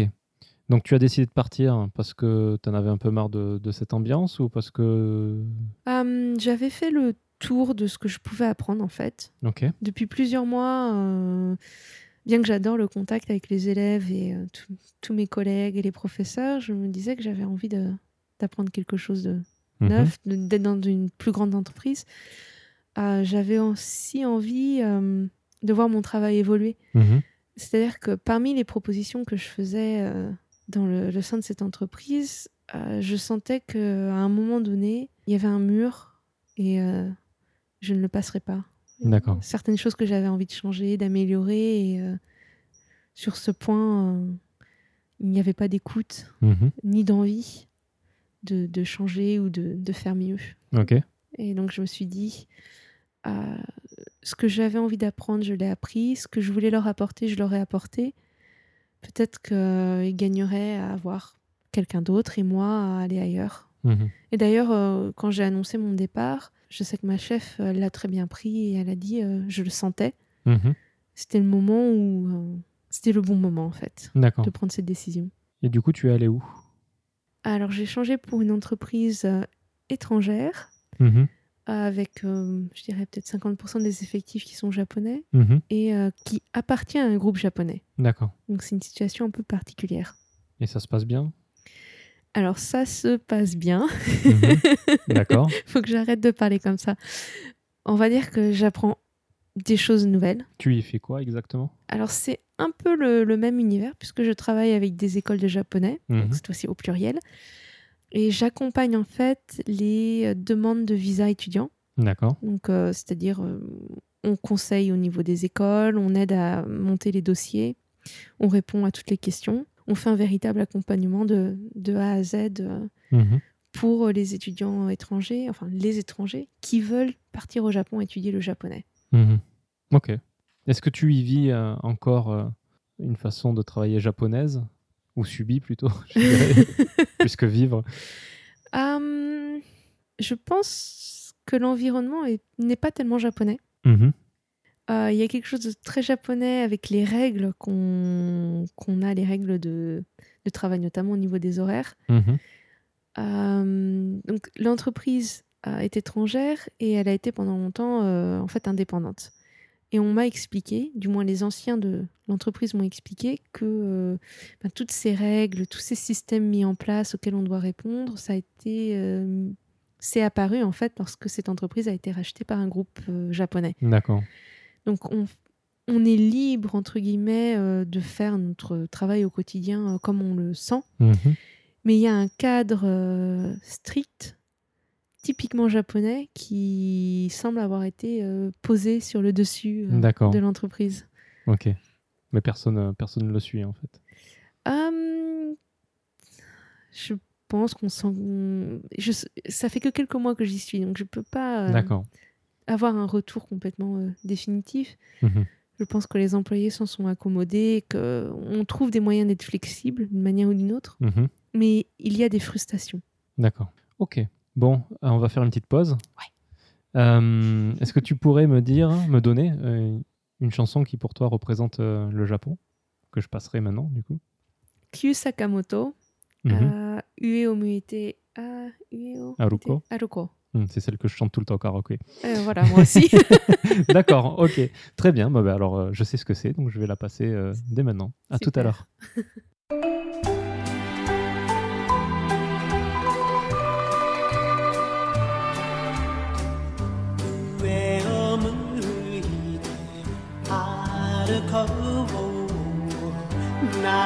涙がこぼれないように思い出す春の日一人ぼっちの夜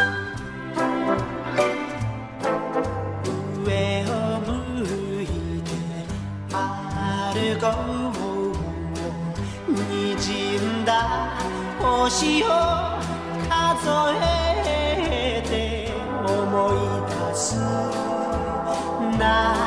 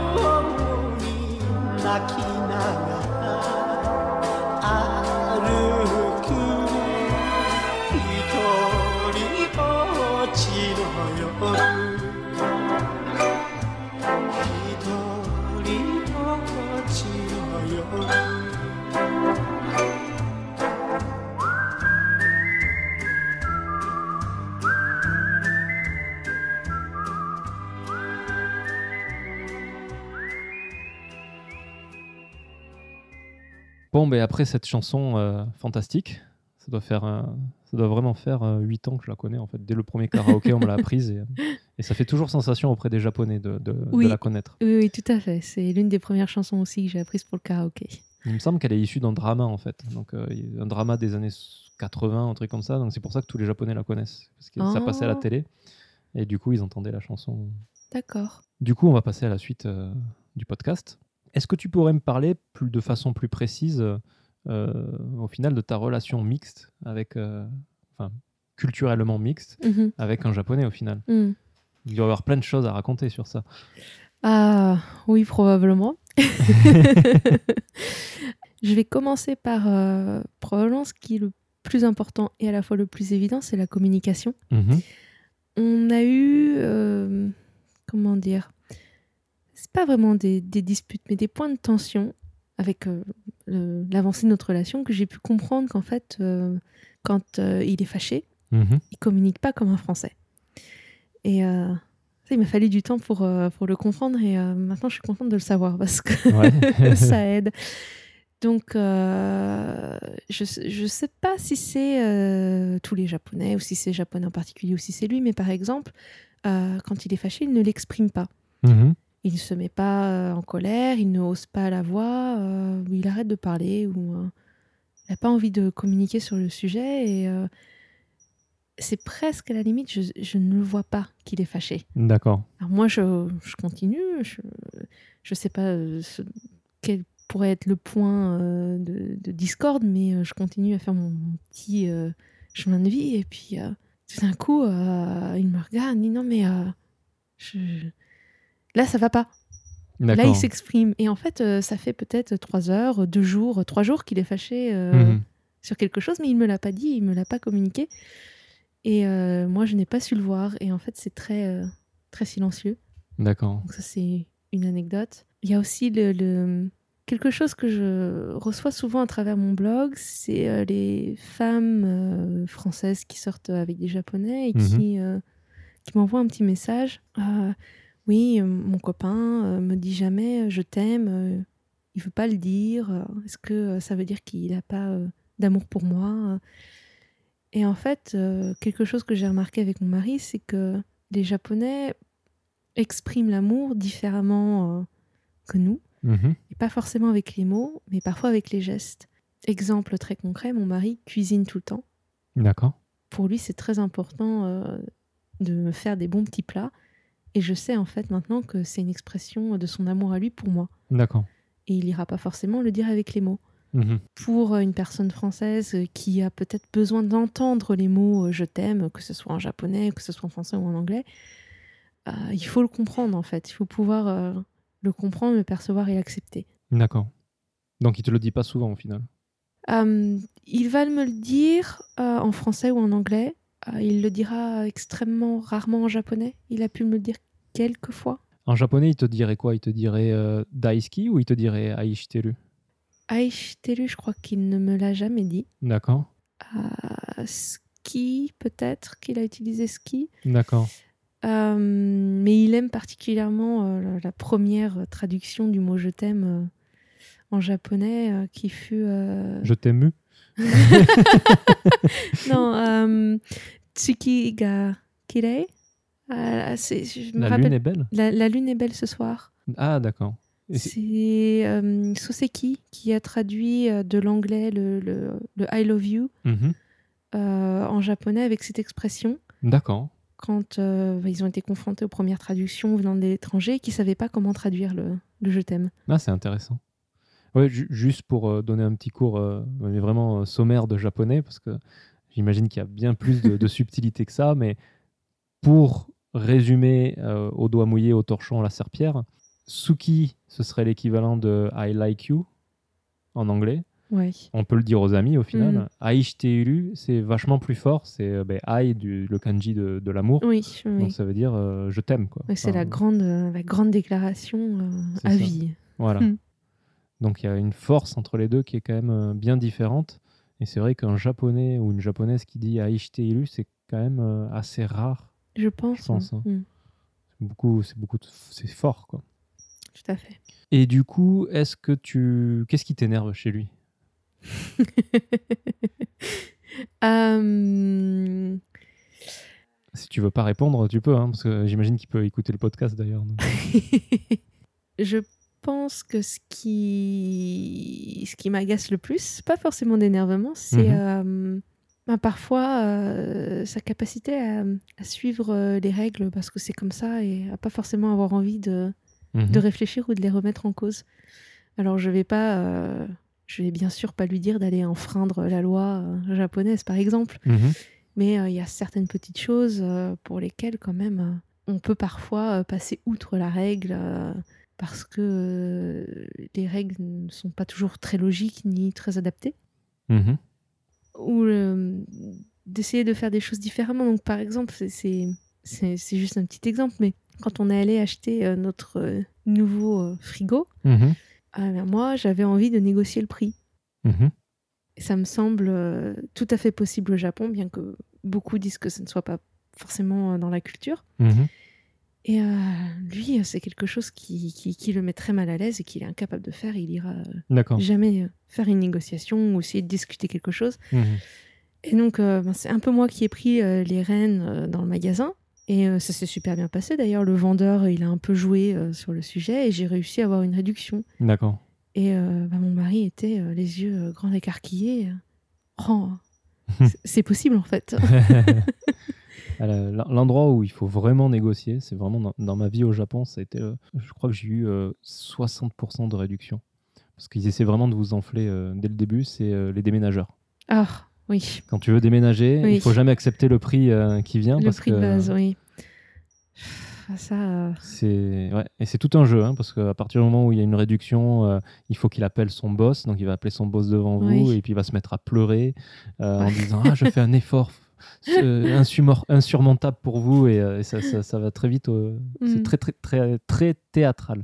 Oui, en effet, j'avais euh, aussi tenté de négocier un loyer pour un appartement. Mhm. Et euh, l'agent immobilier a déjà été très choqué euh, de ma demande. Ce jour-là, j'ai pas lâché l'affaire. J'avais vraiment envie de voir jusqu'où je pouvais aller. Mhm. Et il m'avait dit euh, non, non, non, mais euh, c'est pas possible. C'est vraiment, euh, c'est pas possible. Et j'ai reçu un email quelques heures plus tard en me disant oui, j'ai parlé avec le propriétaire, euh, on peut faire quelque chose, euh, ils sont d'accord. Bon, je- finalement, j'ai pas pris cet appartement-là, mais euh, il y a des choses qui sont possibles, mais auxquelles les Japonais sont pas forcément habitués, ou ont pas forcément envie de, de faire l'effort. Mhm. En parlant de ça, moi le, le truc qui en plus récemment m'énerve le plus, c'est vraiment enfin m'énerve. C'est pas mon problème au final, hein, mais dans les entreprises, une demande d'augmentation, ils le feront jamais. Ah oui, ça c'est un sujet de discorde entre lui et moi parce que je trouve qu'il est très mal payé et je lui ai déjà dit qu'il avait la possibilité de le demander. C'est pas qu'il l'obtienne ou non, c'est une autre histoire. On n'a pas le contrôle là-dessus, mais c'est de prendre euh, sur soi de le faire en fait. Et ça, C'est euh, impossible, impensable pour lui. Et euh, c'est difficile pour moi de, de le voir en fait. Je- C'est euh, c'est vraiment, c'est vraiment critique hein, parce que enfin, moi, dans mon entreprise, euh, les Japonais se plaignent qu'ils n'arrivent pas à avoir un meilleur salaire ou des choses comme ça, mais en même temps, ils font pas, ils font pas, ils, font, rien la- pour. Ils font pas la demande, oui. Donc, euh, dans le système actuel, euh, on va pas donner de l'argent en plus si personne bah. demande. Exactement. Est-ce que, par rapport à l'éducation des enfants, par exemple, est-ce que vous comptez avoir des enfants? Alors, on réfléchit à la question. Mhm. Euh, je dois dire que euh, ça nous trotte pas mal en tête, mais on, on se demande si avec nos moyens actuels, c'est possible. Mhm. On n'a vraiment pas envie d'avoir des enfants en étant dans une situation économique qui soit pas idéale. Mhm. Et euh, en plus, au Japon, euh, c'est pas non plus le meilleur pays pour que moi je puisse garder mon emploi, tout, en- tout en étant mère. Donc, euh, bon, on y réfléchit. Mais on a beaucoup euh, discuté euh, de l'éducation. Mhm. Et je sais que, par exemple, pour lui, l'école japonaise, euh, c'est c'est un non absolu. Pourquoi? Il, a, euh, il est très en colère contre le système éducatif japonais. Il a très mal vécu euh, son éducation. C'est une personne qui, qui apprend vite, Mhm. qui pose des questions, qui est, euh, il, il est très vif. C'est une personnalité qui n'allait pas avec l'école. Il m'a raconté euh, de- des choses euh, sur lesquelles je ne m'étalerai pas, mais euh, il a vécu euh, des brimades juste parce que euh, c'était un enfant qui posait des questions au professeur, Mhm. voire qui remettait en cause le savoir, notamment au niveau de l'histoire. Et on l'a sanctionné pour prendre ce genre d'initiative. Il a été considéré comme un élève dit turbulent Mhm. parce qu'il levait la main en classe. Toujours est-il que pour lui, euh, l'école japonaise, euh, en du moins son expérience, il ne- il n'en veut pas pour ses enfants. D'accord. Donc euh, ça, on, on a déjà en plus en tête l'idée qu'il si on a des enfants, il faudra penser à une école internationale. Ou le lycée français ou pas du tout? On ne s'est pas encore fixé. Parce qu'en termes de prix, j'imagine c'est la même chose. hein. Oui, oui, c'est ça. Le, le coût euh, est à prendre en considération. Mhm. Je sais qu'on est tous les deux très attirés par l'éducation euh, Montessori, Mhm. avec euh, les enfants euh, encadrés mais laissés libres sur le- les matières qu'ils veulent étudier et qui peuvent pousser par eux-mêmes avec un encadrement. D'accord, donc c'est ouais, c'est assez étonnant que- venant de la part d'un japonais de ne pas vouloir utiliser euh, le système de, de son pays. Ah, et Mais, euh, Il faut l'entendre parler de l'école japonaise. C'est, euh, J'aimerais bien je pense l'entendre. que s'il pouvait, il mettrait le feu aux écoles. Je crois que c'est euh, de ce niveau-là. Euh, je sais que du coup, lui, n'a pas, il n'a pas fini le lycée et euh, il a passé euh, les hum, concours d'entrée d'université euh, tout seul. Mhm. Et à l'université, euh, bah, il a eu un choc, c'est-à-dire que là encore, euh, sa curiosité, son envie d'apprendre, euh, de discuter, d'échanger avec les professeurs était très présente, tandis que euh, 99% de sa promotion dormait en classe. Mhm. Donc, Bah, c'est un peu c'est un peu ce qui se dit, c'est-à-dire Mm. on, on- on en bave pour rentrer dans l'université de, de- de nos rêves, Todai, euh, Waseda, Ah, Keio, etc. Mais une fois qu'on y est, bah, on fait plus rien parce que euh, ben, c'est nos dernières années avant de rentrer dans, dans le moule et exactement. de plus ouais. avoir de vie. Quoi. Il travaille dans quoi actuellement? Alors, c'est un peu compliqué. Euh, il est dans une entreprise euh, de consultants sur des grands euh, projets d'ingénierie type construction de ponts à l'étranger, construction de barrages. Mhm. comme il, il n'est pas ingénieur, il travaille plutôt sur le, la rédaction des, des propositions euh, pour répondre aux appels d'offres. D'accord. Ok. Donc, Dans ce milieu-là. euh, Et il en est content? Hum, oui et non.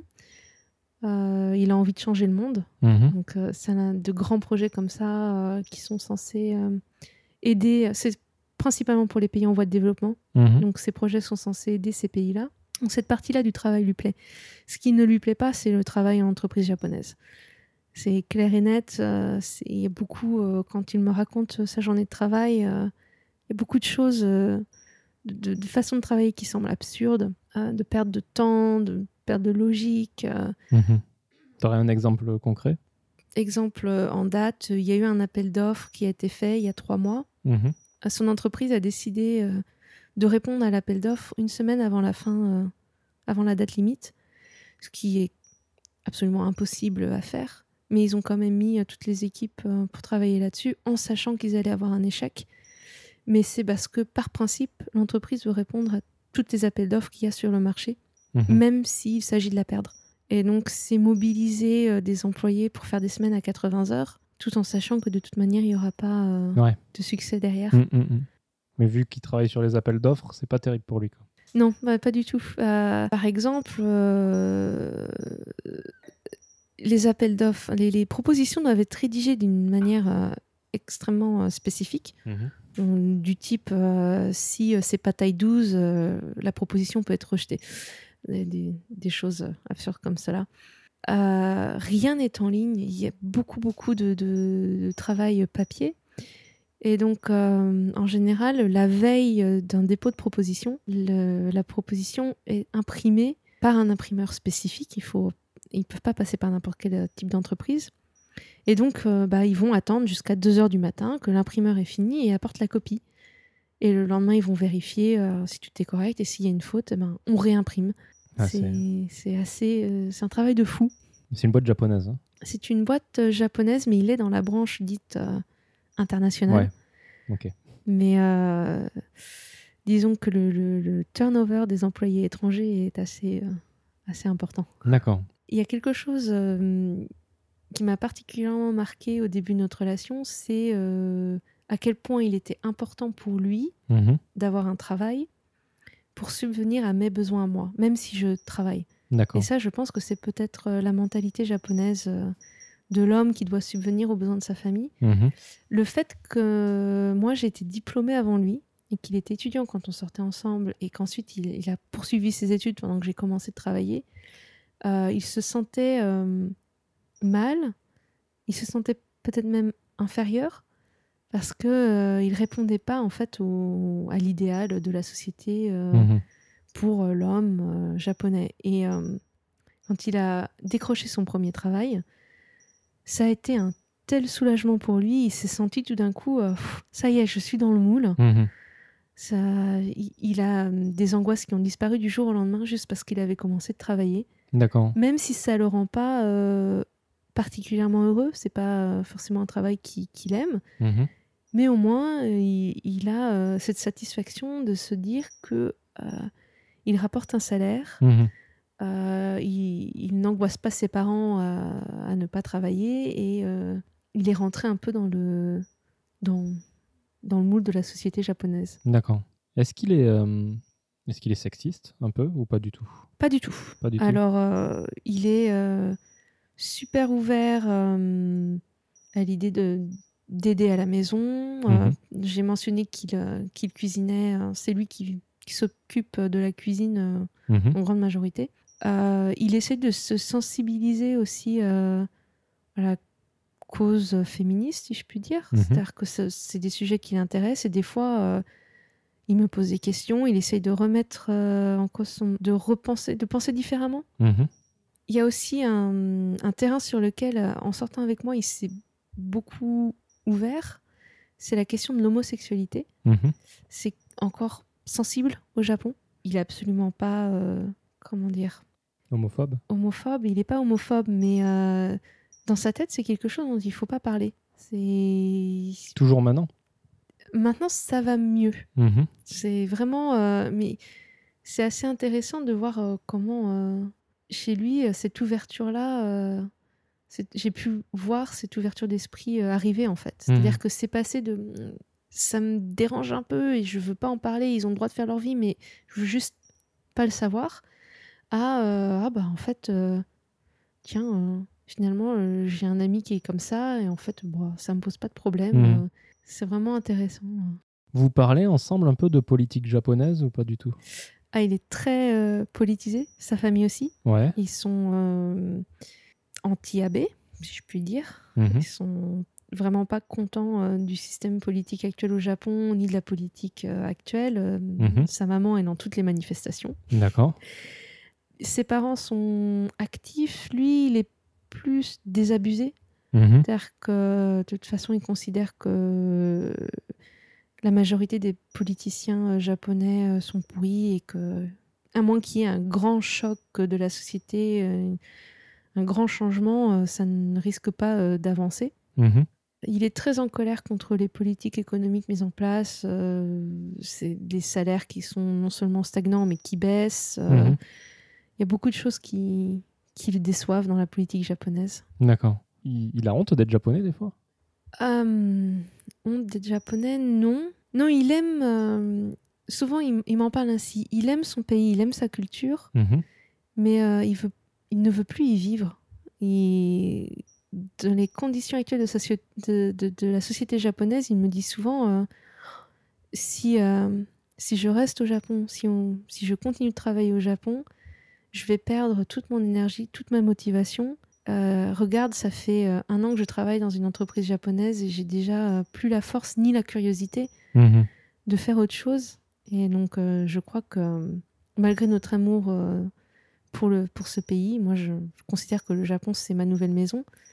Et lui, c'est son pays. Mais on se dit qu'on partira à l'étranger d'ici quelques années D'accord. parce que c'est nécessaire.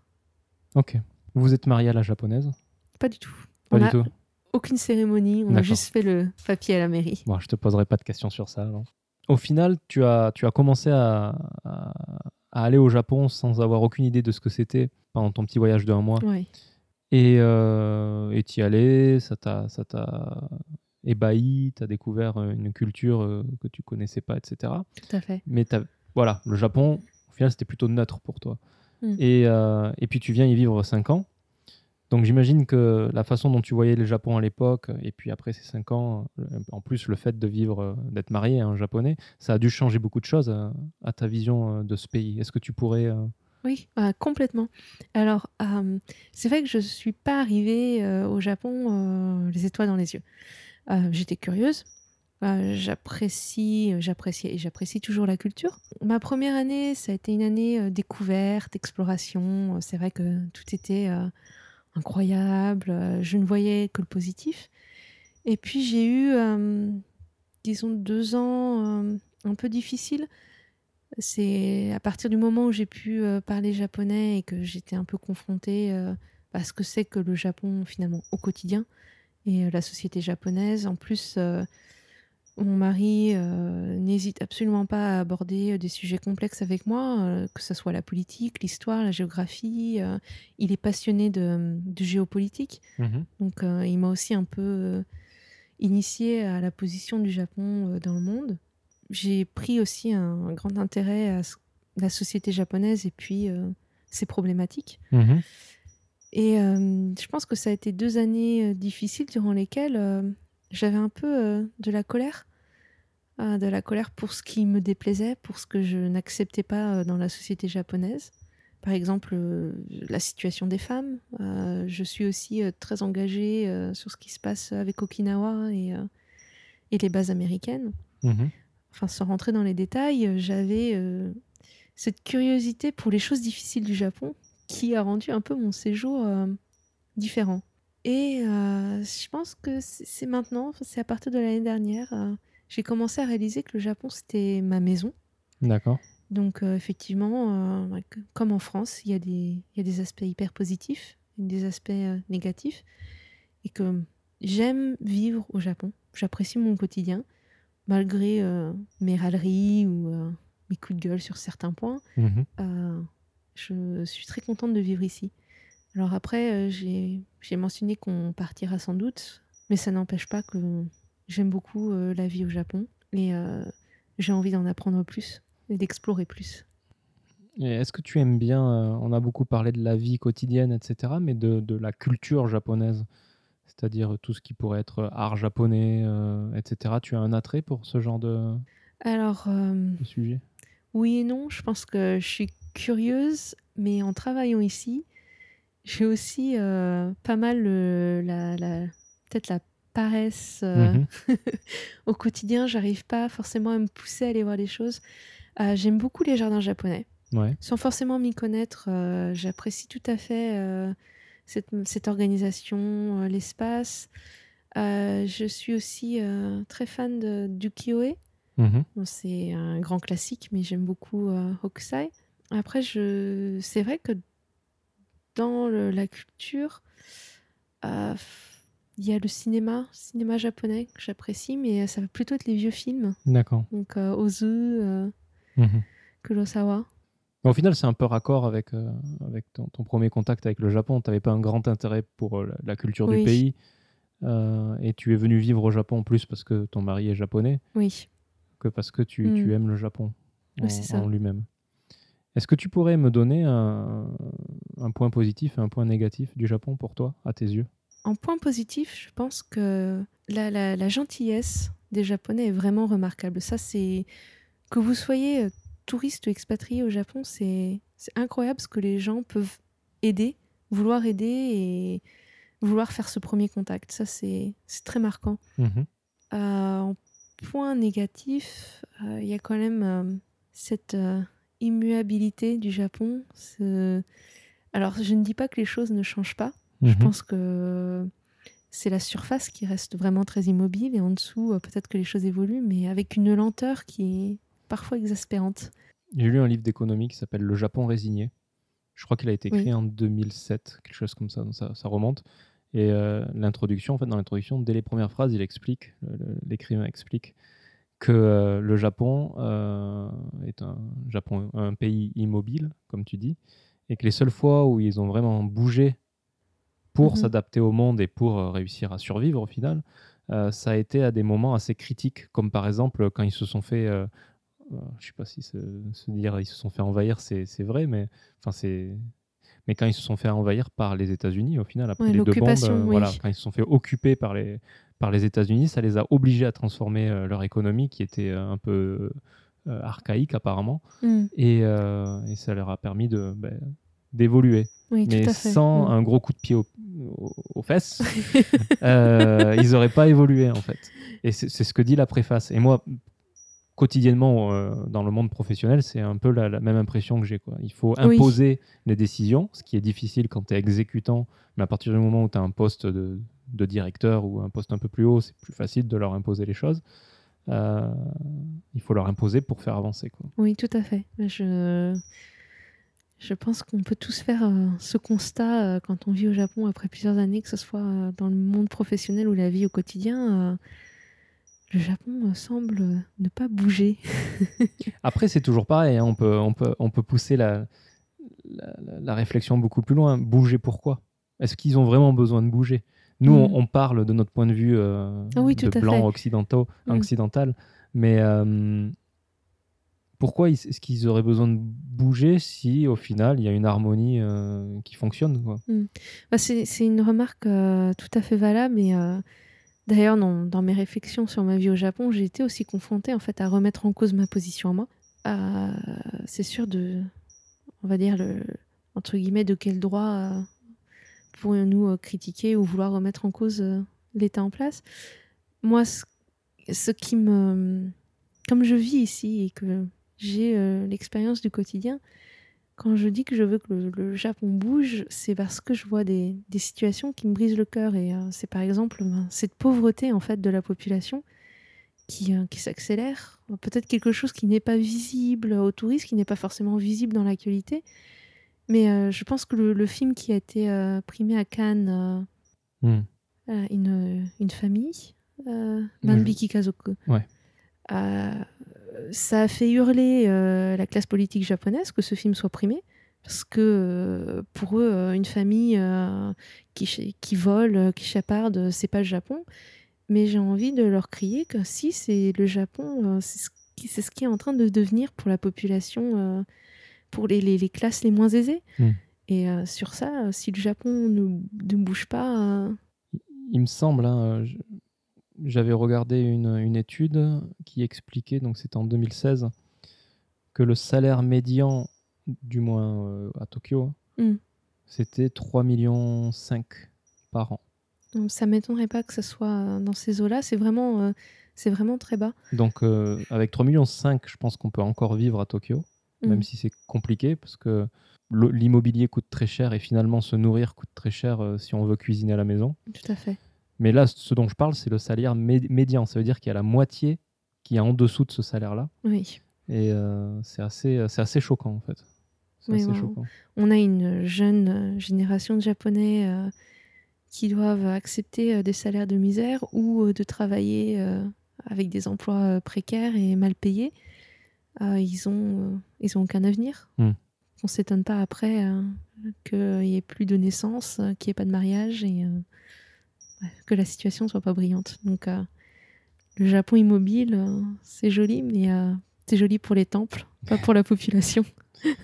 Ah, c'est sûr que c'est compliqué. c'est- Mais bon, parler politique et économie n'est pas le but de ce podcast. Peut-être qu'un jour on fera un podcast politique et économique sur le Japon, mais, Oui. mais c'est compliqué hein, en tant qu'étranger finalement. De... Mm.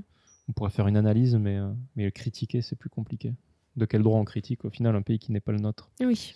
Ok, euh, bah, je pense qu'on a fait le tour.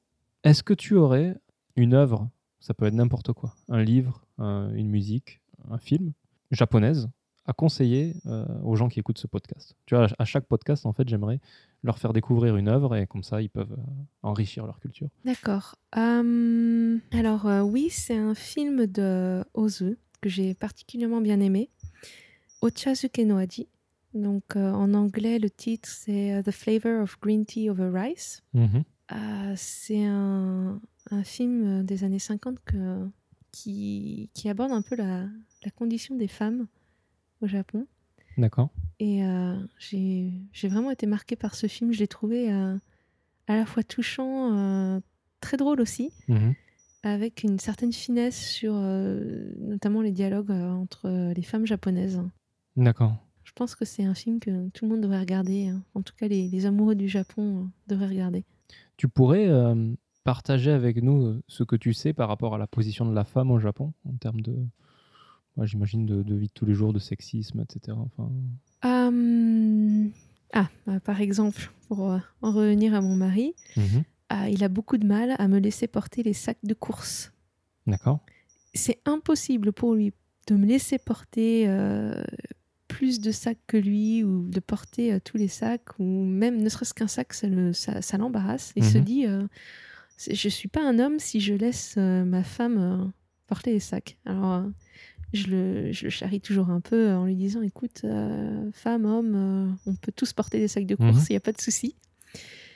Euh, le sexisme au quotidien, euh, oui, il existe. C'est euh, les questions euh, vas-tu euh, arrêter de travailler quand tu auras un enfant? Euh, Quand est-ce que tu vas avoir un enfant? Ah, vous vous êtes mariés? Quand est-ce que vous allez avoir un enfant? Mhm. C'est euh, qu'est-ce que tu cuisines comme bon plat à ton mari? C'est Ce genre de questions, on les a pas un peu en France aussi? Probablement. Je pense que c'est un peu euh, dans toutes les sociétés, toutes les sociétés patriarcales. Je pense que ça revient. Mhm. C'est euh, la, la femme à la popote, euh, la femme aux enfants et l'homme dehors. À ton boulot, tu as déjà eu des situations où ça t'a posé problème d'être une femme? Oui et non, enfin, c'est-à-dire que si, si, dans, dans le fond, c'est quand on est en réunion ou quand, quand il faut échanger des idées ou parler ou s'exprimer et que ben, les hommes ne laissent pas euh, le temps de parole aux femmes Mhm. ou les coupent ou euh, bah, ça leur passe par une oreille et ça ressort par l'autre. Et si euh, mon collègue masculin dit la même chose, tout d'un coup, bah, tiens, ça, ça marque les esprits. D'accord. Et je dis, mais j'ai dit la même chose il y a cinq minutes. Pourquoi, euh, pourquoi est-ce que moi, mon message ne passe pas? Ok. Mais euh, comme c'est le cas à la fois avec les Japonais et les étrangers, euh, je pense que C'est pas spécifique au Japon. quoi. pas forcément spécifique au Japon. D'accord. Ok. Bon, j'imagine, tu as parlé plusieurs fois de ton blog. Oui, Donc, on doit pouvoir te retrouver quelque part euh, tout à fait. sur, sur Internet. Est-ce que tu peux partager un peu tout ça? Euh, alors mon blog, c'est euh, très facile à trouver puisque c'est Amélie Marie in Tokyo. D'accord. J'ai pas été euh, chercher un nom très compliqué. Euh, J'essaie de ne pas raconter trop de bêtises dessus. Mhm. Ça a commencé avec juste une envie de partager mon quotidien et mes impressions et euh, j'essaye euh, d'avoir une voix un peu plus euh, claire, d'avoir une, une ligne éditoriale entre guillemets euh, et de partager à la fois des articles de langue, des articles de culture et Mhm. de société. J'avoue que c'est pas un blog pour euh, découvrir des régions du Japon ou euh, spécifiquement euh, des, des- des sites touristiques, c'est vraiment plutôt culture et société. D'accord. Est-ce qu'on peut te retrouver également sur Instagram ou Twitter? Ah oui, je suis sur les deux. Euh, Instagram, euh, j'ai toujours eu du mal à comprendre euh, la plateforme, mais alors sur Twitter, vous pouvez retrouver mes aventures et, À et les blagues de mon mari. à quelle adresse? Euh, Amélie in Tokyo. Ok, la même. Oui, Ok, très bien. Bah écoute, euh, merci beaucoup. Ah, merci. Et puis, euh, bah, je dis à tout le monde euh, au mois prochain. Oui. Au revoir. Au revoir. 瞬間に優しさただね嵐の中